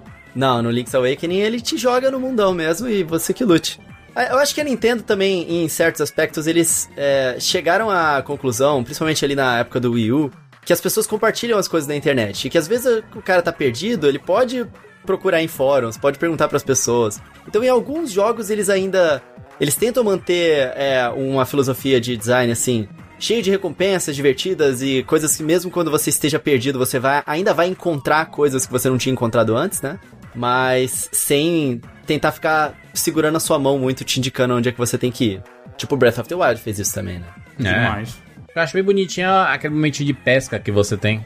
Você pode pescar e tem os peixinhos lá e. E às vezes você quer, na verdade, pegar um item que tá no fundo do, do, do laguinho lá. E aí você tá puxando, aí os peixes vão lá atrás da sua, da sua linha e tudo. Acho bem legal. É um jogo que eu toda hora eu falo assim, caraca, que bonitinho, mano. Que bem feito isso aqui. Ele é bem, é bem fofo. É um jogo bem É um fofo. jogo, é um jogo feliz. A pesca tinha no original? Eu acho que não tinha no original a pesca, né? Ou tinha? Não lembro. Tinha. Não sei. Ou não tinha. O joguei. minigames da, da pesca? É. Eu Não lembro. É, Esse minigamezinho da pesca no Link's Awakening é, é bem, bem gostosinho mesmo, cara. Até porque, visualmente, eles fizeram muito bem feitinho, né? A água que você vê os raios de luz ali passando, na aguinha ali, as algas ficam se mexendo. É bem gostoso. A musiquinha também, é bem gostosinho. Esse jogo ele te dá essa sensação o tempo inteiro, né? É porque ele é, é um jogo feliz, mas ele é meio. Ele tem algumas situações que são. que fazem a gente pensar, né? Sobre. Sobre a vida mesmo, assim. É, Eu não sei se vocês lembram que tem um momento. Faz um tempo que eu joguei, tá? O, é, esse jogo, então pode ser que não esteja tão, tão fresco assim na, na cabeça. Mas tem um personagem, acho que é um fantasminha que você encontra no cemitério. E ele fala assim: Ah, eu queria ver pela última vez a minha casa antiga. E, e aí você tem que levar ele pra casa dele. Pra ele ver a última vez a casa dele. E depois ele vai lá morrer, vai descansar. Nossa, essa parte aí é de chorar mesmo. Não é? É assim mesmo? É, a minha memória é essa mesmo? Ou, ou- ou é diferente? Não, é sim, cara. É isso. É muito famosa essa parte por ser uma parte emocionante, assim, né? Até a parte que que tem uma parte com a Marin também, que é super bonitinha, né? E até no, no- nesse remake ficou bem mais elaborado, por causa que eles puderam fazer tipo uma cutscene e tal, melhor. Qual parte? Que é uma que eles sendo, ela, eles estão, ela tá discutindo sobre é, sobre as, as memórias mesmo, né? Sobre a meio que entra no spoiler, né? A ideia de que Ela fica acho que a com... gente às vezes pode falar Ela fica com medo do mundo desaparecer? do mundo desaparecer, Exato, é. exatamente. Ah, mas não é né? spoiler isso aí. Isso é Não história. é, lógico que é. Porque é quando Não, ela mas- mas descobre quem- o. Eu também Mas tenho medo do no mundo do desaparecer. Isso é spoiler da minha vida real? E a cena é super bonitinha, que eles estão sentados num tronco, assim, pra- com a vista pro mar, né? E é, é é uma das cenas bem melancólicas, igual o Bruno falou aí, que tem no jogo. É legal porque você sempre procura ela, né, Pra cantar alguma coisa, você vai falar com ela, tá cantando, cantarolando uma música e e depois você vê que o ato de cantar ele virou um negócio muito importante pra esse jogo, né? A parte musical é importante pro, pro jogo no fim das contas, né? Se fosse um seriado esse jogo, ele seria um musical, Jandir. High School Musical. Toda vez que chegasse na dançando. Marinha, é, ele ia ser cena de diálogo de música, sabe?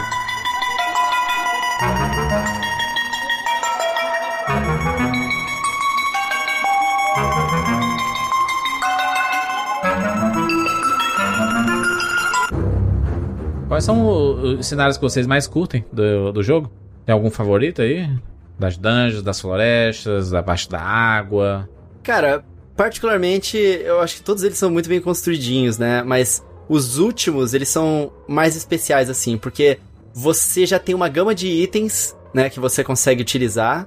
E, e aí eles, eles misturam muito as mecânicas que você teve nos anteriores, né, Pra você utilizar todas elas. Então você tem que ficar esperto nos últimos. Eu gosto bastante, tipo o Turtle Rock, né, ali. É muito bom, aquela dungeon é é muito lá, boa. no, lá em cima do, do- da montanha, né? É a de Turlock é a de fogo, não é?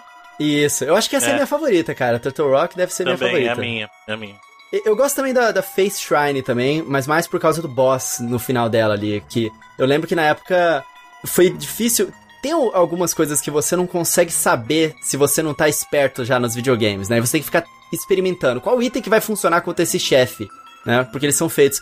E o, o Face Shrine é bastante isso também, né? Porque o, o chefe dele você tem que colocar uma bomba na cara dele pra explodir ele. Só que porque ele é uma sombra no chão, você não consegue usar espadinha, você não consegue usar flecha, você não consegue usar outras coisas pra matar ele, né? Então é bem, é bem legal também. É legal mesmo. É, É, os dungeons diferente. no geral todos eu gostava bem, cara. É. De explorar os chefes. Inclusive você e- podia fazer, né, suas próprias dungeons, né? Você pegava lá... É, no remake Isso só. no, no que- remake é, eles remake fizeram tem. mesmo. É um, é um criador de dungeon. Acho que não foi, não foi muito pra frente, né? A galera tava. Ah, vai ser tipo um Zelda Maker e não foi algo tão. É, eu usei usado, uma né? vez e... É, Abriu, o famoso abrir só pra ver qual era. é. É, eu pensava que era missão, alguma coisa assim, nada só pra você fazer o seu. Eu quero fazer, mas eu quero jogar o jogo aqui, caralho. Qual a diferença vai fazer eu fazer minha, minha- minha própria dungeon pra outras pessoas jogarem? Mas eu acho, acho legal porque as dungeons elas são muito mais claras, assim, no sentido de que você consegue enxergar as coisas. O mapa, e você sabe onde abrir cada lugar. É, aliás, você usa bastante o recurso do mapa aqui no, nesse Zelda, né? Uhum. E eu, eu acho, acho legal, assim, porque ele, ele meio que diz assim, cara, é isso daqui. O que se você não tá conseguindo passar por essa dungeon é porque você não tá atento aos fatos, porque não tem muita coisa aqui. é só prestar atenção, preste atenção no jogo que você vai conseguir passar. É, é, são simples meio por causa da, da proposta mesmo, né? A gente tem que lembrar que no design é um jogo de Game Boy ainda, né? Então é, eram dungeons até simples, mas é, acho que eu gosto de todas também, não tenho nenhuma eu gosto mesmo. Talvez a Color Dungeon, que é, um, é uma parada até opcional, né? Mas que. e que dá, pode te dar um upgrade aí que você escolhe, né? É uma é força e outra é, é vida, né? Uma azul e vermelha, É. né? Mas qual que é exatamente a. Mas eu acho legal quando, quando você consegue avançar. Isso que ele falou é, é bem interessante, porque quando você consegue mais itens, você não fica com aquela sensação de, ah, vou ter que voltar depois aqui pra abrir isso aqui. Você tá com todos os itens, você já vai abrindo tudo, né? Já vai pegando tudo que tá pelo caminho, então fica um pouco mais fácil. O próprio fato do. é, a, a minha, minha área favorita é a pa- é, são as partes da água, porque ele fica lá com aquelas, né? com Os, os pés de pato, né? E ele pode nadar, e é, é, é bem, é bem legal. E tem alguns momentos, assim, nas dungeons, quando você desce as escadinhas, que o jogo fica 2D, né? Fica de ladinho, assim. E é, é bem bonitinho também, né? Assim, assim, Sim, caraca, é bem o jogo podia ser 2D também. Tem os Gumbazinhos. É um jogo realmente que, que ele traz o- os desafios em termos de jogabilidade. Ele só melhora com quando você vai pegando os itens. Ele vai, ele vai ficando cada vez melhor. Porque ele vai te proporcionando, né? Coisas a, a- fazer. Ele ainda tem bastante desafio. Mas eu, eu fiquei muito feliz, cara. Um jogo que eu joguei e eu disse assim: que acerto. É aquilo que a gente falou, né, né Juras? É, é um mapa que inicialmente você não conhece, mas que no final ele é aconchegante, né? Porque você passou ali por tantas vezes, já sabe. Mas ele é familiar, né? Ele- tem. você não conhece, mas tipo assim, você jogou outros jogos da franquia Zelda, você consegue se transportar, tipo o próprio Link to the Past, saca? Você, se você jogou o Zelda, o Zelda do Super Nintendo, aí você vê assim, eu já, já ouvi. Tem algumas semelhanças aqui, né? Já pisei nesse mundo aqui. É. E ele também não é tão grande, né, cara? Ele não é tão grande, então meio que rápido você entende onde que tá cada coisa. Mas eles compensam isso, né? Eles compensam no, no começo, porque assim, aliás é inteligente, porque eles incluíram isso como mecânica, mas encaixaram no mundo, porque assim, por que, que o mapa do Link, ah, do Link to the Past pro, pro Link era muito mais ah, aberto, entre aspas, você via as coisas, porque ele já conhecia, ele era dali. Agora, no caso dessa ilha, vocês percebem como eles encaixaram isso como dentro da história? Tipo, o mapa tá limitado e porque ele não conhece o local ainda. Então É, ele precisa explorar pra conhecer o local. É diferente do que aconteceu em Hyrule, né? Que era a terra onde ele nasceu, onde ele viveu, né? Então isso é muito inteligente que eles fizeram. Ah, é verdade, né? Verdade. Eu não tinha parado pra pensar nisso. Pois é, é, então você vê, é uma mecânica que eles encaixaram no contexto da história. Isso é muito legal. Uma coisa que dá uma sensação muito boa nesse jogo também, assim, esse jogo ele é cheio de acertos em todas as pequenas coisas que ele faz, né? Tanto em termos da, da gameplay, quanto da, da progressão, quanto da- das histórias. E uma coisa que ele faz muito legal são as side quests dele, não são chatinhas de você resolver. Porque naquele mundinho ali, os poucos. ah, poucos não, né? Porque tem bastante, mas os personagens que você interage ali, cada um deles tem uma motivação própria, uma historiazinha ali que eles querem fazer alguma coisa. Então você sente que tem um significado você tá ajudando aquelas pessoas, fazendo aquilo. E uma coisa normalmente leva a outra também. Principalmente porque uma das maiores. A maior side quest é aquela que você tem que ficar entregando os itens, né? Que geralmente é até chato em alguns jogos, né? Você ficar indo e voltando, mas aqui, como se a gente passa, você acaba toda hora passando pelo mapa e passando por, por essas pessoas aí que você, você acaba querendo ficar curioso o que, que vai acontecer na- no próximo passo dessa quest. Não, e, tem, e tem os teletransporte também, né? Que ajuda nisso, né? De você ir de um lado pra outro do mapa mu- muito fácil, né? É, exatamente. Você só toca o carinazinho lá e você vai, vai navegando. E aquele mapa vai ficando. Você sabe onde é que tá tudo. No, início você fica bem perdido. A- aliás, eu, eu vi muitas pessoas com dificuldade de encontrar espada logo no início do jogo. Porque o jogo te solta ali e você pode ir pra. sei lá, mais ou menos pra onde você quiser dentro daquelas limitações ali. E muita gente demora um pouco pra encontrar a primeira espadinha. Mas depois que você já navegou por todas as áreas, ou pelo menos boa parte delas ali, fica fácil de você se lembrar. Ah, é aí que tá, né? A questão do. A Nintendo tinha que ter os jogos em português. Porque eu acho que isso é uma coisa que as pessoas perdem um Sim. pouco da experiência se você não sabe por que, que aquela personagem ali que é o, o, o bonequinho do Yoshi, né? Por que, que ela quer? Então você perde isso, né? Por que, que o fantasminha ele quer ir pra aquele lugar? E aquela história do fantasminha é muito bonitinha, cara. E- Ele quer revisitar partes da vida que ele passou ali porque ele não tá em paz com a morte dele. Então a pessoa perde um pouco disso, né? É, isso é muito triste para jogos da Nintendo, né, cara? Porque assim, a gente ainda tem o privilégio de poder entender um outro idioma e tal, mas é o que você falou, tem Sim. muita gente que perde muito de um jogo, muitas camadas de um jogo por não saber o idioma, né? Então, por isso que é, eu, assim, eu sempre defendi, eu acho muito importante a gente ter jogo localizado, cara, jogo localizado assim pro português, principalmente esses jogos que tem uma profundidade de história legal, porque às vezes você fala assim: "Ah, mas Legend of Zelda nunca foi sobre a história, mais sobre o gameplay e tal. Mas tem trechos significativos ali, tem coisas que são importantes, Mensagens, né? Tem mensagens. mensagens, importantes, porque né? senão vira assim um jogo de levar o item. É o que vocês estão falando. Vai levar, vai virar Fat Quest, leva um item daqui pra lá, leva daqui pra lá. E, e aí a pessoa não entende o porquê, né? Eu acho que esse jogo mudou um pouco essa percepção até, né? Porque tem a, a histórica discussão de que quem barrava um pouco narrativa nos jogos da Nintendo era o próprio Miyamoto, né? Então, como esse é um jogo que ele não tinha tanta mão assim, igual ele teve em outros, né? A galera tava solta pra criar, você acha, Felipe? Tava um pouco solto e, e o sucesso dele até internamente, que é uma coisa que até o próprio Iwata fala também, meio que fez com que, principalmente Zelda, tivesse um foco um pouquinho maior em contar histórias, até histórias com um pouco de obscuridade, igual acontece aqui, aquela parada até que o Jurandir men- Confusas. É, também. Mas até a parada que o Jurandir mencionou de um pouco ser de, de misticismo, né? Tá, tá mais atrelado, ainda mais atrelado. É algo que, claro, ele, o próprio Iwata fala, já existia, né, e o Tezuka também já existia, uma história na, no- no- nos jogos antes, para Link to the Past um pouco mais, mas como um, um dos maiores motivadores de você instigar o que, que tá acontecendo no, no mundo, começou mais no, no Link's Awakening. né? Sem falar que essa história de tá tudo planejado aí era uma coisa de Star Wars, a gente sabe, né? Porque É. Hyrule Historia que o diga porque vá tomar banho, né? Inclusive, na linha do tempo, Qual que é essa linha do tempo, caramba? Tem três linhas do tempo lá. Começa Caralho, eu, eu achei por um segundo que você ia falar do, do Zelda Link's Awakening. com. Não, não, não. É porque eu tô falando. eu qual tô- jogo a gente tá falando. Essa é Não, do herói derrotado. Essa é a linha do tempo do A Link to the Past. exatamente. Porque são. Tem, começa lá no. O primeiro jogo, cronologicamente falando, é o Skyward Sword, né? Todo mundo já estabeleceu isso lá no Hyrule Story, tá lá. Começa lá, a Hylia, tá total, Deus a Hylia, bababá. Quando chega no Ocarina, ele abre pra três linhas do tempo. Acho que a gente já até discutiu isso aqui. Uma é se o Link for derrotado, né? A, de- a- a derrota do herói. Aí tem duas linhas do tempo que seguem, que é a linha do Link criança e a linha do Link adulto.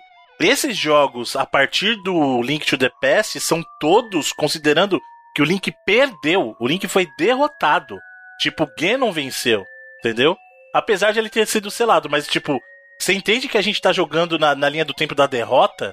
É, exatamente. O peso disso, entendeu? Tipo, Bruno, a gente, a gente tá vivendo na linha do tempo da derrota. É. 2021. É real demais.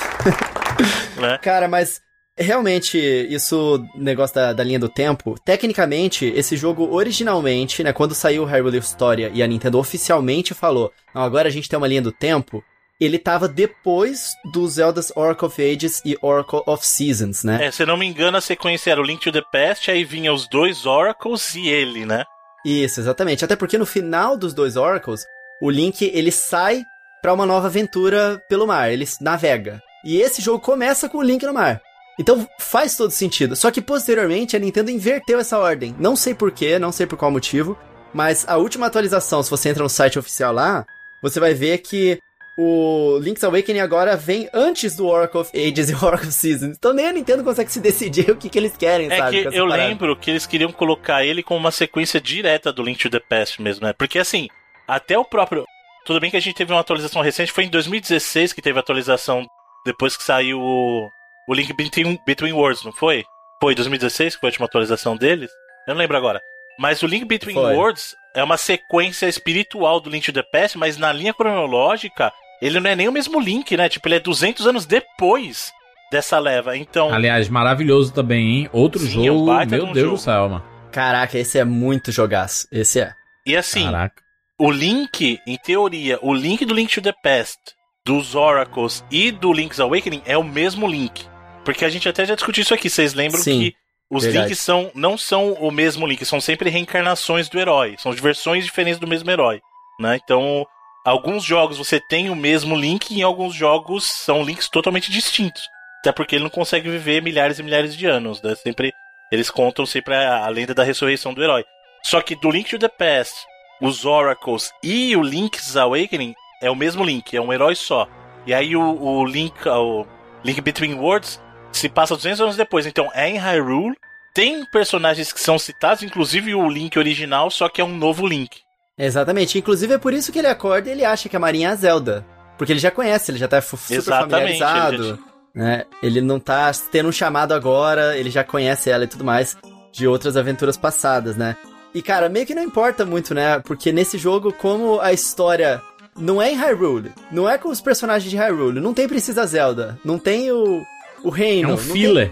é um filler, né? Não tem a Triforce, não tem nada. É Meio que não importa onde que eles incluem isso ou não, né? Não tem Mas o quê? Não tem o quê, Coelho? Coelho?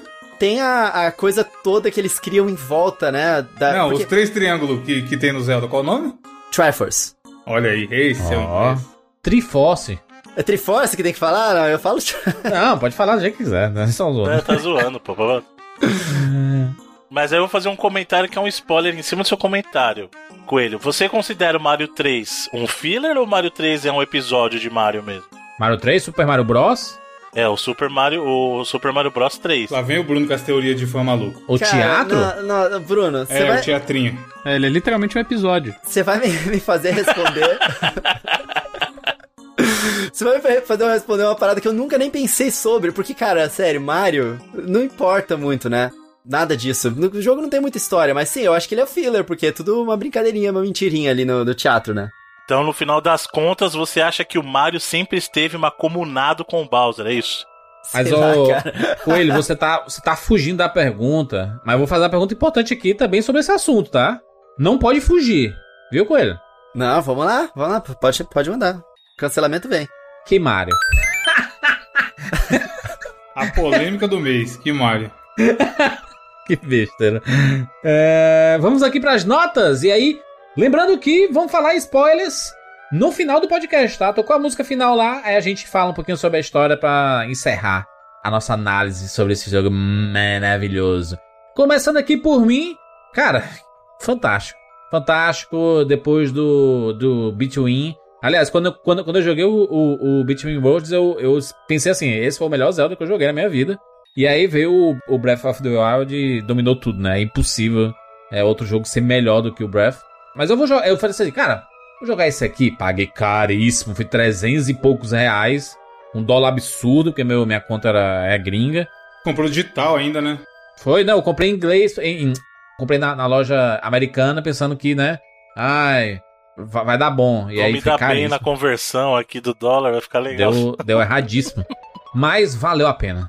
Esse é um jogo que eu paguei caro, mas quando eu cheguei no final, disse assim: valeu o investimento. Foram muitas horas de diversão, de nostalgia. Essa franquia é uma franquia muito apaixonante. Não importa se a história faz parte do, do canon, se que, é que vai impactar. Cara, qual o Zelda que impacta pensando seriamente assim, saca? De continuidade. Não, a gente quer jogar uma, uma aventura Zelda. Entendeu? É, é, na minha cabeça, pelo menos, funciona dessa forma. Tirando o Majora's Mask ali, que é a continuação, né, do, do Ocarina, mas às vezes nem parece continuação de Ocarina. Ele é meio que uma continuação de Ocarina, igual o Link's Awakening é uma continuação de A Link to the Exato. Past, né? Exato, exatamente. E Eu, eu, eu gosto da franquia Zelda, que dá a sensação de que eu tô jogando sempre o mesmo jogo, mas nunca é o mesmo jogo, saca? É tão familiar, tudo é tudo muito reconhecível, mas ainda é muito inventivo. Então esse jogo, cara, não tem. não- Pra, pra mim, não tem erro. 99 vidas, com certeza absoluta. Felipe Mesquita. Cara, é um jogo que eu tinha jogado várias vezes os começos, quando eu era moleque também, como no emulador, igual o Evandro falou, mas que eu finalmente joguei até o final nessa versão do Switch também. E eu fiquei muito, muito feliz com o que eu joguei. Virou um dos meus Zeldas favoritos, muito por causa da, do que a gente falou aqui, de quão diferente é ele, às vezes, em tom, assim. Eu gosto muito dessa. dessa. Brincadeira. É, dessa brincadeira, dessa vibe que ele tem de ser algo que aos poucos vai ficando aconchegante, né? Os personagens muito carismáticos, você, você não não é que tem um, um roteiro muito legal, mas você se interessa em saber o que eles estão fazendo na- nas, nas brincadeiras que eles estão dizendo, né? É um jogo que trata com muito humor várias situações, que não é mesmo o, o mote do, do que é o a franquia no geral, assim, né? Ele é um jogo bem diferente, bem com muito charme, né? Então eu vou deixar aí também 99 vidas, porque é um jogo que era super icônico lá no- nos portáteis por causa do Game Boy, né? Era um jogo incrível para um portátil da, daquela época. E o remake trouxe o mesmo espírito para um videogame que não é só um portátil, é um híbrido, né? Mas que acho que foi uma baita adição pro catálogo do First Party do Switch quando ele veio em 2019. Então fica aí 99 vidas também. Muito bom, Coelho? Cara, é, na época que eu joguei esse jogo originalmente, ele foi muito impactante, porque ele era muito diferente dos outros joguinhos que eu tinha no, no Game Boy ali, né? E apesar de já, já ter jogado outros jogos de consoles que ofereciam bastante coisa, a experiência que ele tinha ali no Game Boy era sem igual, assim, pra experiência dos jogos que eu tive. Então eu tinha um mundo inteiro pra explorar, eu tinha várias dungeons criativas, né? E tinha aquela coisa da, da dungeon de cor, que na época eu acho legal falar porque era uma coisa muito nova você ter cor ali no Game Boy Color. E a dungeon que utiliza isso como mecânica de gameplay também era uma coisa muito nova na indústria porque eles estavam explorando essas partes tecnológicas, né, dos videogames como mecânica de gameplay. Então eu achei isso fantástico, foi um jogo que me marcou muito na época e eu achei muito difícil também, né, ele na época. Só que naquela época eu era muito pequeno e nesse atual do Nintendo Switch, ele novamente me marcou, porque dessa vez eu acho que ele pegou mais ainda no emocional por causa dos arranjos musicais que eles cuidaram muito disso, aquela coisa da voz da da, da Marin cantando a música, né? Eu acho que é da Marin, não sei, que na música do jogo você tem aquele arranjo de voz que é, chega a arrepiar, assim, é muito bonito. E tudo que ele constrói até você chegar no final da sua jornada e ter uma sensação muito mixa de sentimentos. Hoje em dia, eu entendendo muito melhor o inglês e podendo apreciar isso, ele também me marcou novamente de uma forma que eu achei que o remake não iria me marcar. Então, não tem como eu dar outra nota se não for 99 vidas pra esse jogo. Excelente. Evandrilson. Então, eu, como eu falei, eu joguei bem o, o original no emulador. E quando eu vi que ia sair esse novo, e eu vi que era exatamente o mesmo, só que com esse visual mais fofinho e bonitinho, eu falei, pô, vou pegar porque eu sei que vai ser bom. Era bom antigamente, obviamente que não vai ser bom agora. Vai, também vai ser bom agora. E, cara, realmente entregou. É um ótimo jogo. As músicas, a releitura das músicas, esse tom de, de mistério do que tá acontecendo na ilha, te chamando para explorar e tudo mais. É muito legal a quantidade de referências de coisas da Nintendo que tem, como a gente falou no cast aí. Porra, aparece o Kirby, tá ligado? Olha que aparece Sim. o Kirby. É um jogo, como a gente falou, um jogo feliz que você joga sorrindo. Não passa, sei lá, 10 minutos e você dá uma risadinha e fala, porra, aí. A famosa magia Nintendo, que a gente fala às É. vezes.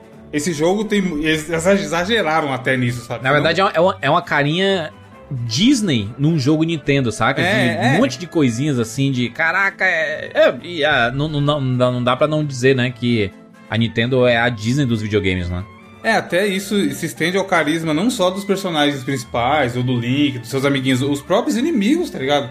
Todos eles são bonitinhos, têm animações legais e etc. É, enfim, é um jogo que você joga sorrindo. Eu já achava o antigo muito, muito bom. Esse eu achei melhor ainda, porque tem conteúdo adicional e é mais bonito, é mais legal de jogar. O gameplay tá refinado para a geração atual. E é aquele velho esquema que eu sempre falo. Não sei o que eu, o que eu faria para deixar o jogo melhor, logo também vou dar 99 vidas. É obrigação de quem tem Switch comprar esse jogo, eu acho. Bruno Carvalho. Bem, vamos lá. Primeiro eu vou dar um disclaimer porque eu não joguei a versão nova, né? Eu até já falei isso durante o episódio, mas eu joguei ambas as versões de Game Boy, tanto do Game Boy original quanto a do Game Boy Color, né? E assim, é um jogo Zelda fantástico, cara. Eu me divertia na época e rejogando eu me diverti pra caramba.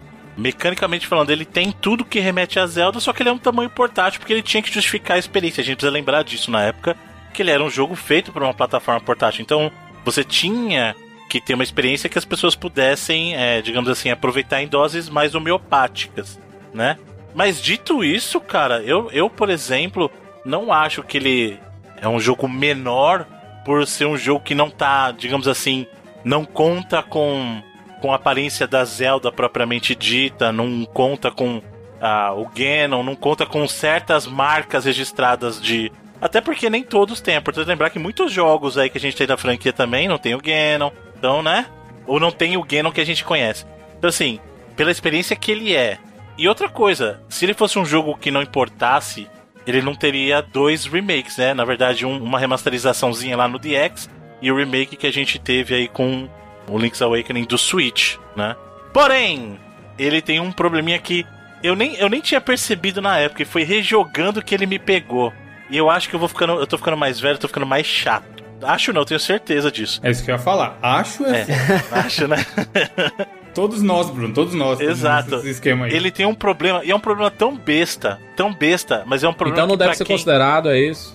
Não, então. O jogo tem uma trilha que eu acho fantástica. Inclusive, muitas das trilhas remetem ao próprio Link to the Past. As trilhas também que são do jogo são muito bacanas. Só que ele tem um problema, cara, que eu não sei se vocês perceberam. Talvez vocês nunca nem tenham notado. E só por eu falar agora, talvez vocês vão lembrar. Hum. A música, toda vez que você vai de um ambiente pro outro, ela reseta a música. Isso Sim. é muito chato. Muito chato, cara.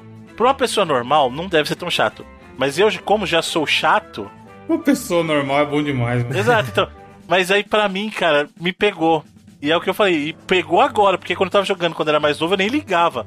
Mas eu, caramba, essa música tá reiniciando toda vez. Aí você entra na casa, sai a música reseta. Eu, putz, grila, mano. Mas é porque o Game Boy era assim, né, Bruno? Não, mas não é só o Game Boy, tem jogo hoje em dia que faz isso, inclusive. Pra quem não entendeu o que eu tô explicando é o seguinte: imagina que você tem uma trilha e vamos supor que a trilha tem dois minutos e ela repete depois desses dois minutos. No caso do, do Link's Awakening, se você entrar numa casa, vamos supor que ela parou nos 10 segundos. Vez dela continuar dos 10 segundos e diante, ela reseta pro zero. Então, se você vai entrar ou sair dos lugares em um espaço curto de tempo, você não consegue ouvir nem o primeiro ciclo da trilha. Tipo, ela vai ficar resetando toda hora. E isso é meio chato. Você fica ouvindo o mesmo trecho o tempo todo, entendeu? Mano, eu nunca tinha reparado isso na minha vida.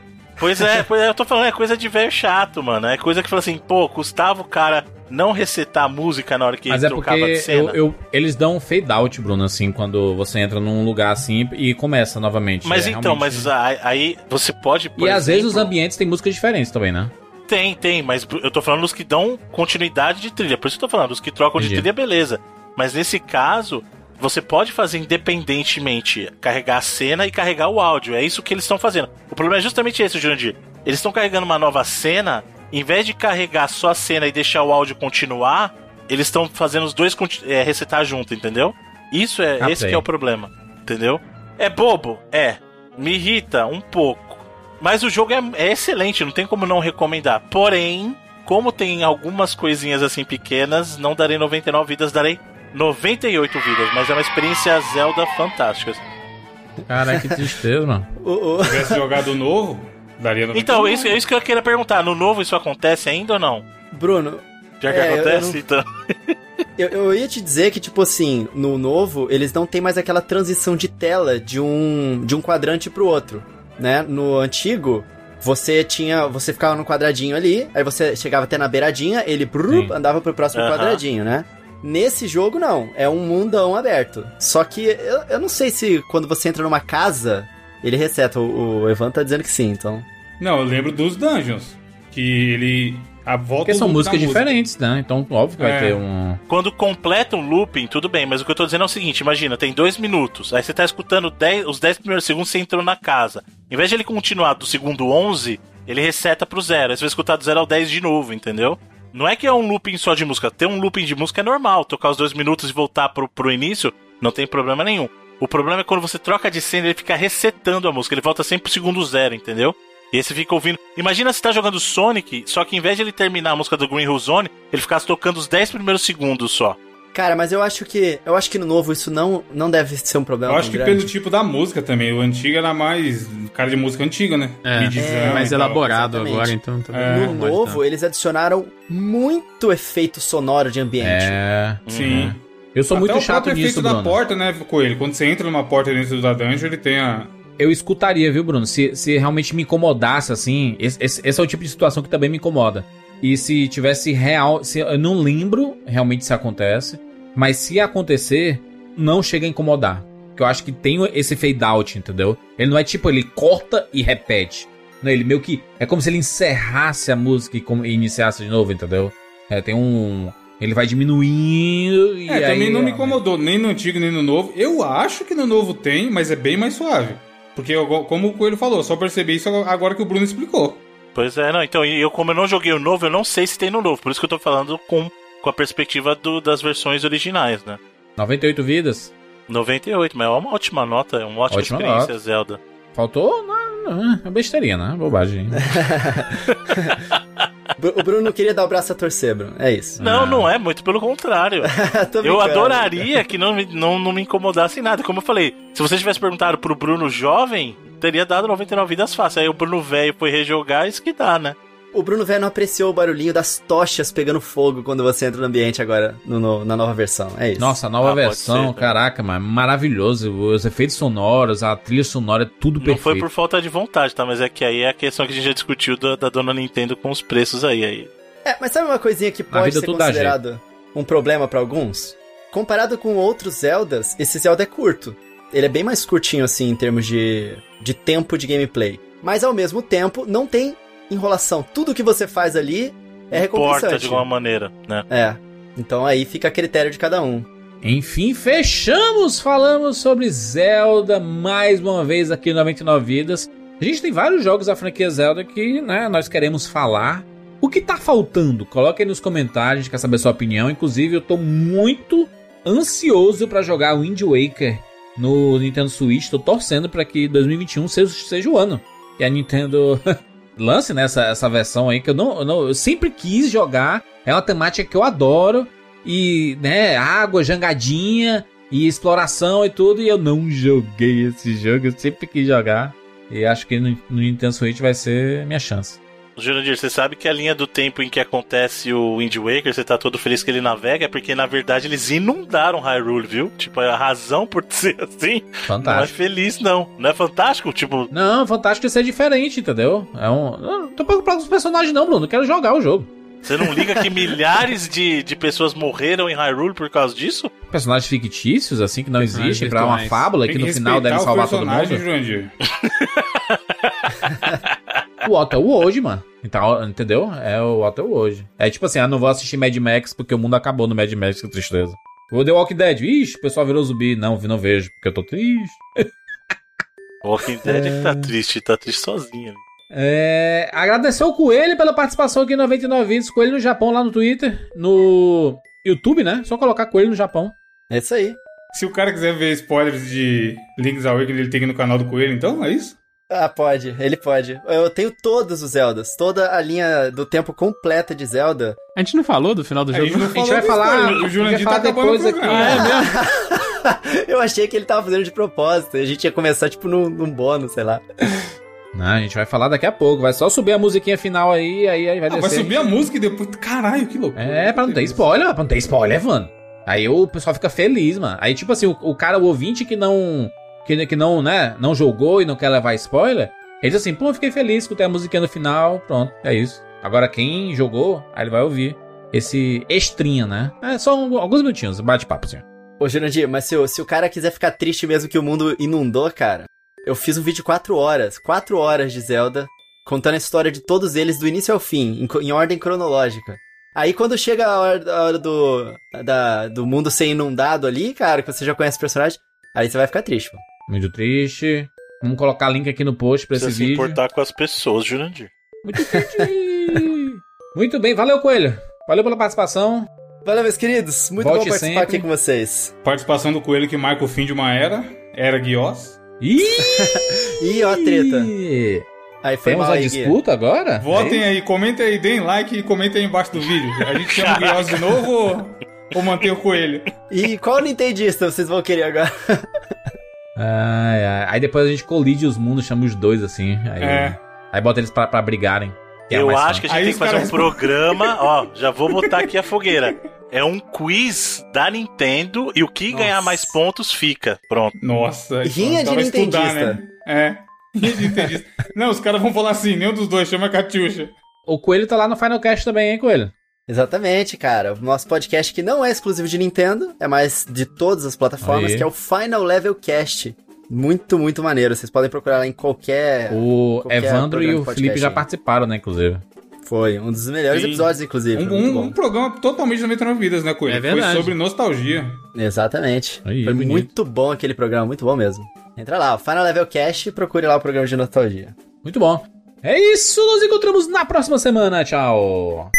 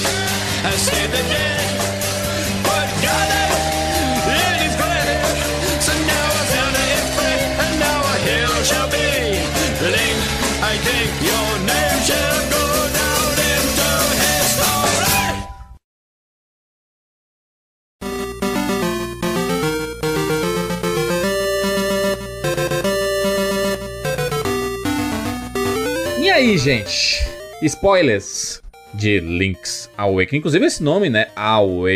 Awakening. Basicamente é uma música de pagode, né? Era tudo um sonho. Eu vou falar Sei que que. você ia falar que era da Katy Perry. I'm wide awake. Tem a, a Maraway da, da Katy Perry. Eu não conheço. Tem aquele Wake Up do ó. Blondes. Lembra do Wake Up? Pero- Caraca, o Felipe vai jogar esse que não conhece a Katy Perry agora, aí não, né, mano? Não, não conheço essa música, pô. Não conhece a Maraway? A Maraway. Nananana. É a I'm. Não. Conhece aquela música da Rádia? A Maraway? Pode falar com ele. Não, cara, eu, eu, eu fico meio assim, tipo, cara, será que é spoiler mesmo? Porque no manual do jogo tá dizendo que o jogo é um sonho, cara. É que os personagens no jogo dentro dele descobrem, Descobrem que. depois, né? Depois, mas a gente, como jogador, na hora de comprar, a gente já sabe, pô. Ou depois que comprou, ele leu o manual, sei lá. Eu acho que na, na parte de trás do, da fitinha original já tinha essa informação.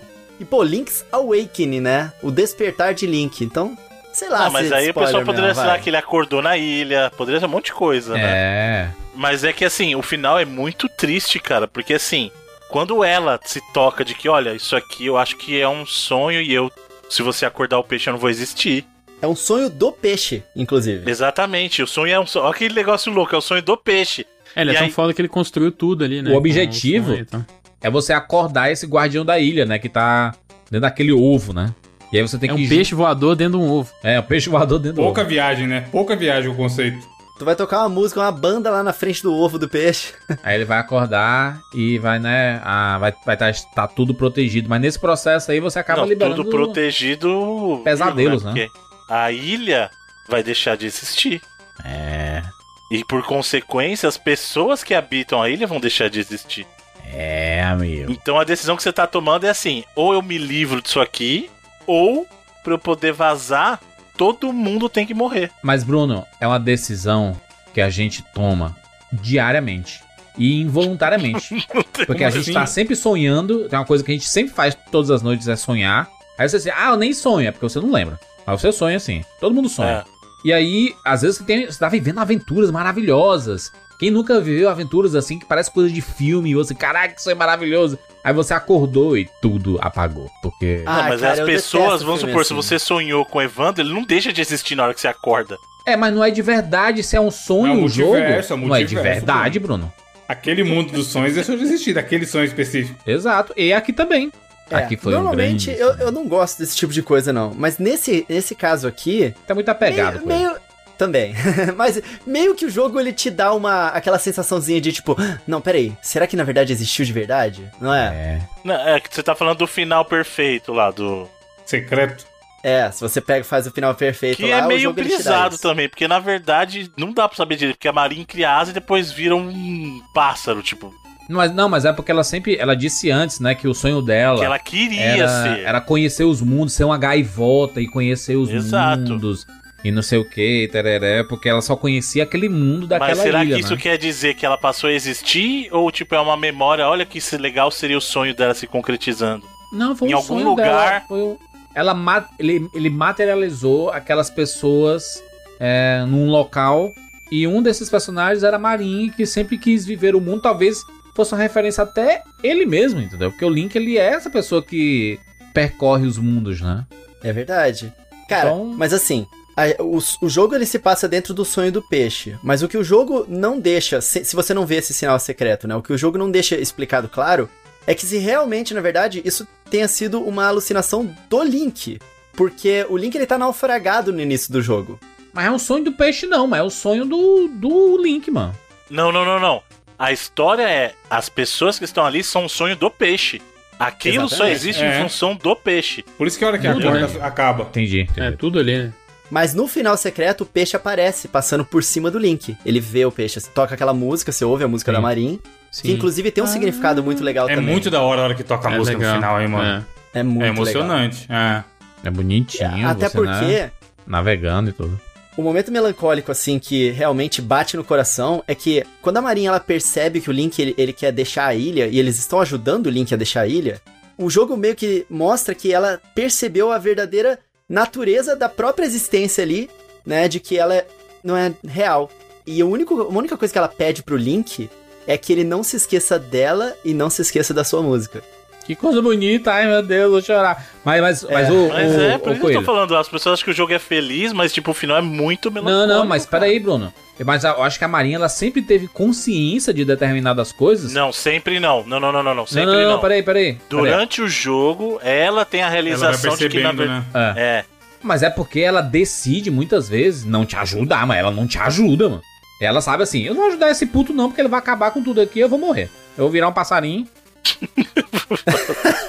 Que lute, né? Peguei meu passarinho e fui embora.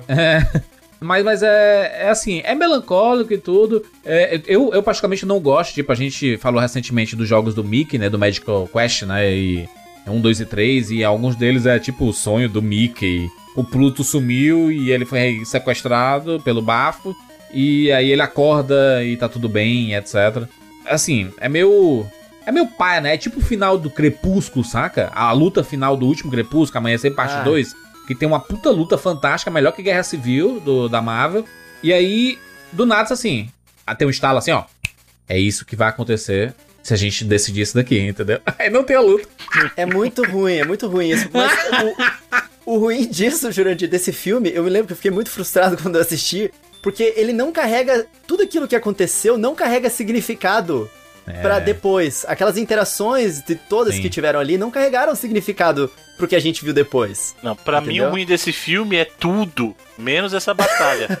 Essa A batalha é batalha muito foi a única parte legal do filme. É muito inteiro. boa. Aliás, eu gosto muito da A franquia música é boa. Bruno. A música é boa, a música é boa. A trilha sonora da franquia Crepúsculo é maravilhosa. Não, não, E- não, mano. E é guilty pleasure pra mim. Inclusive, co- colocou Paramore no mapa. Eu, eu vou dar uma opinião polêmica. O nível da- dessa música é nível de chatice e My Heart Qual Will música Go tá On, falando? Qual música tá falando? A Thousand Years, a única possível. cara. Aquela. Christina I Perry. day Música de vários casamentos. Da- Cara, pela madrugada, não, mano. Não. Muito bom, mano. A música não é bela, mano. I love you for a thousand. Bruno aí casado há Bruno. 20 anos, em vez de gostar da música, não, fica aí. Bruno, música de amor. É porque o Bruno tá casado há muito tempo, aí não existe mais amor, É. né? Já É, deu Não é não, no mano. Música Não de amo amor não mais. é assim. Não aguenta nem olhar na cara mais. Sabe é quem é música de amor? Música de amor quem canta. Bom É. dia, bom dia pra quem? Fiona Apple, música de amor quem canta. É. Exalta Lana Del Rey. Samba. Exalta Samba também. Sertanejo. Periclão. Barões Periclão canta. O Link, deixa, eu- deixa, deixa eu perguntar uma coisa a vocês. O, o Link, ele é uma Link criança? no post. Ele é uma criança? A, O a Link aparência de uma criança, pelo menos. Não, Não, gente, ele a não gente já é. discutiu isso, ele não é Ele é um criança. jovem. é um adulto Jovem pequeno, adulto. tipo Harry Ele Potter? quer comprar um air fryer, ele quer comprar um air fryer. Essa, essa é a vibe do Link. Ele é um adulto pequeno, tipo assim, quando você olha assim, tipo o Daniel Radcliffe, que você olha que sabe O que ele é adulto. Cloud, ele é uma criança? Não, ele é uma dole. Ele tem 17 anos ali, o Cláudio. Cláudio. É, o Link também, porque é o mesmo Link das outras aventuras, do A Link to the Past. Entendeu? Só porque ele aparece pequeno e cabeçudo, ele não é uma criança. Ele pode ser um adulto Será que, o, entendeu? será que o Capitão Inicial fez uma homenagem ao Link, é, é, quando fez aquela música, 17 anos e fugiu de casa? Foi. Exatamente, foi isso aí. É, eu acho que ele era fã de Zelda, cara. É, Por isso que ele fala mesma que o época. mundo quer acabar e ela só quer dançar. É isso que o o Link quer só dançar, é isso que ele fala. Não, E a tá Marin só fica Zelda. Cantando. Link é a, é a Zelda agora? Ah, você falou da Zelda? Não, eu tô falando do Link. Papo E eu falei do porra. Link. A música é Natasha, Bruno. O que você tá falando, mano? Por isso que eu falei, aí o Jurandir falou. Mas na, O Jurandir Natasha falou é um que a música é de-. Pode ser várias A música é do Link, pessoa. e eu falei, por isso que ele fala que ela só quer dançar, que ela- o mundo vai acabar e ela só quer dançar. É isso mesmo, o Link só quer dançar. Gente, a música que faz o mundo acabar é a música da Marin. É totalmente inspirado em Link's Awakening essa Marin. música. É aquela Marim, me ensinou como lutar. E assim. Meu, onde ele foi, meu? Gente, sabe qual é a coisa mais triste de todas nesse jogo? Ah. A única coisa que a Marin pede é que o Link não esqueça dela, né? E ela nunca mais foi referenciada Foi em nenhum outro jogo de Zelda. Nunca mais. Sacanagem. Sacanagem mesmo. Foi esquecida completamente. Aí ela morreu Ele por foi- nada. ela foi lembrada, gente? mas agora se chama Zelda, né?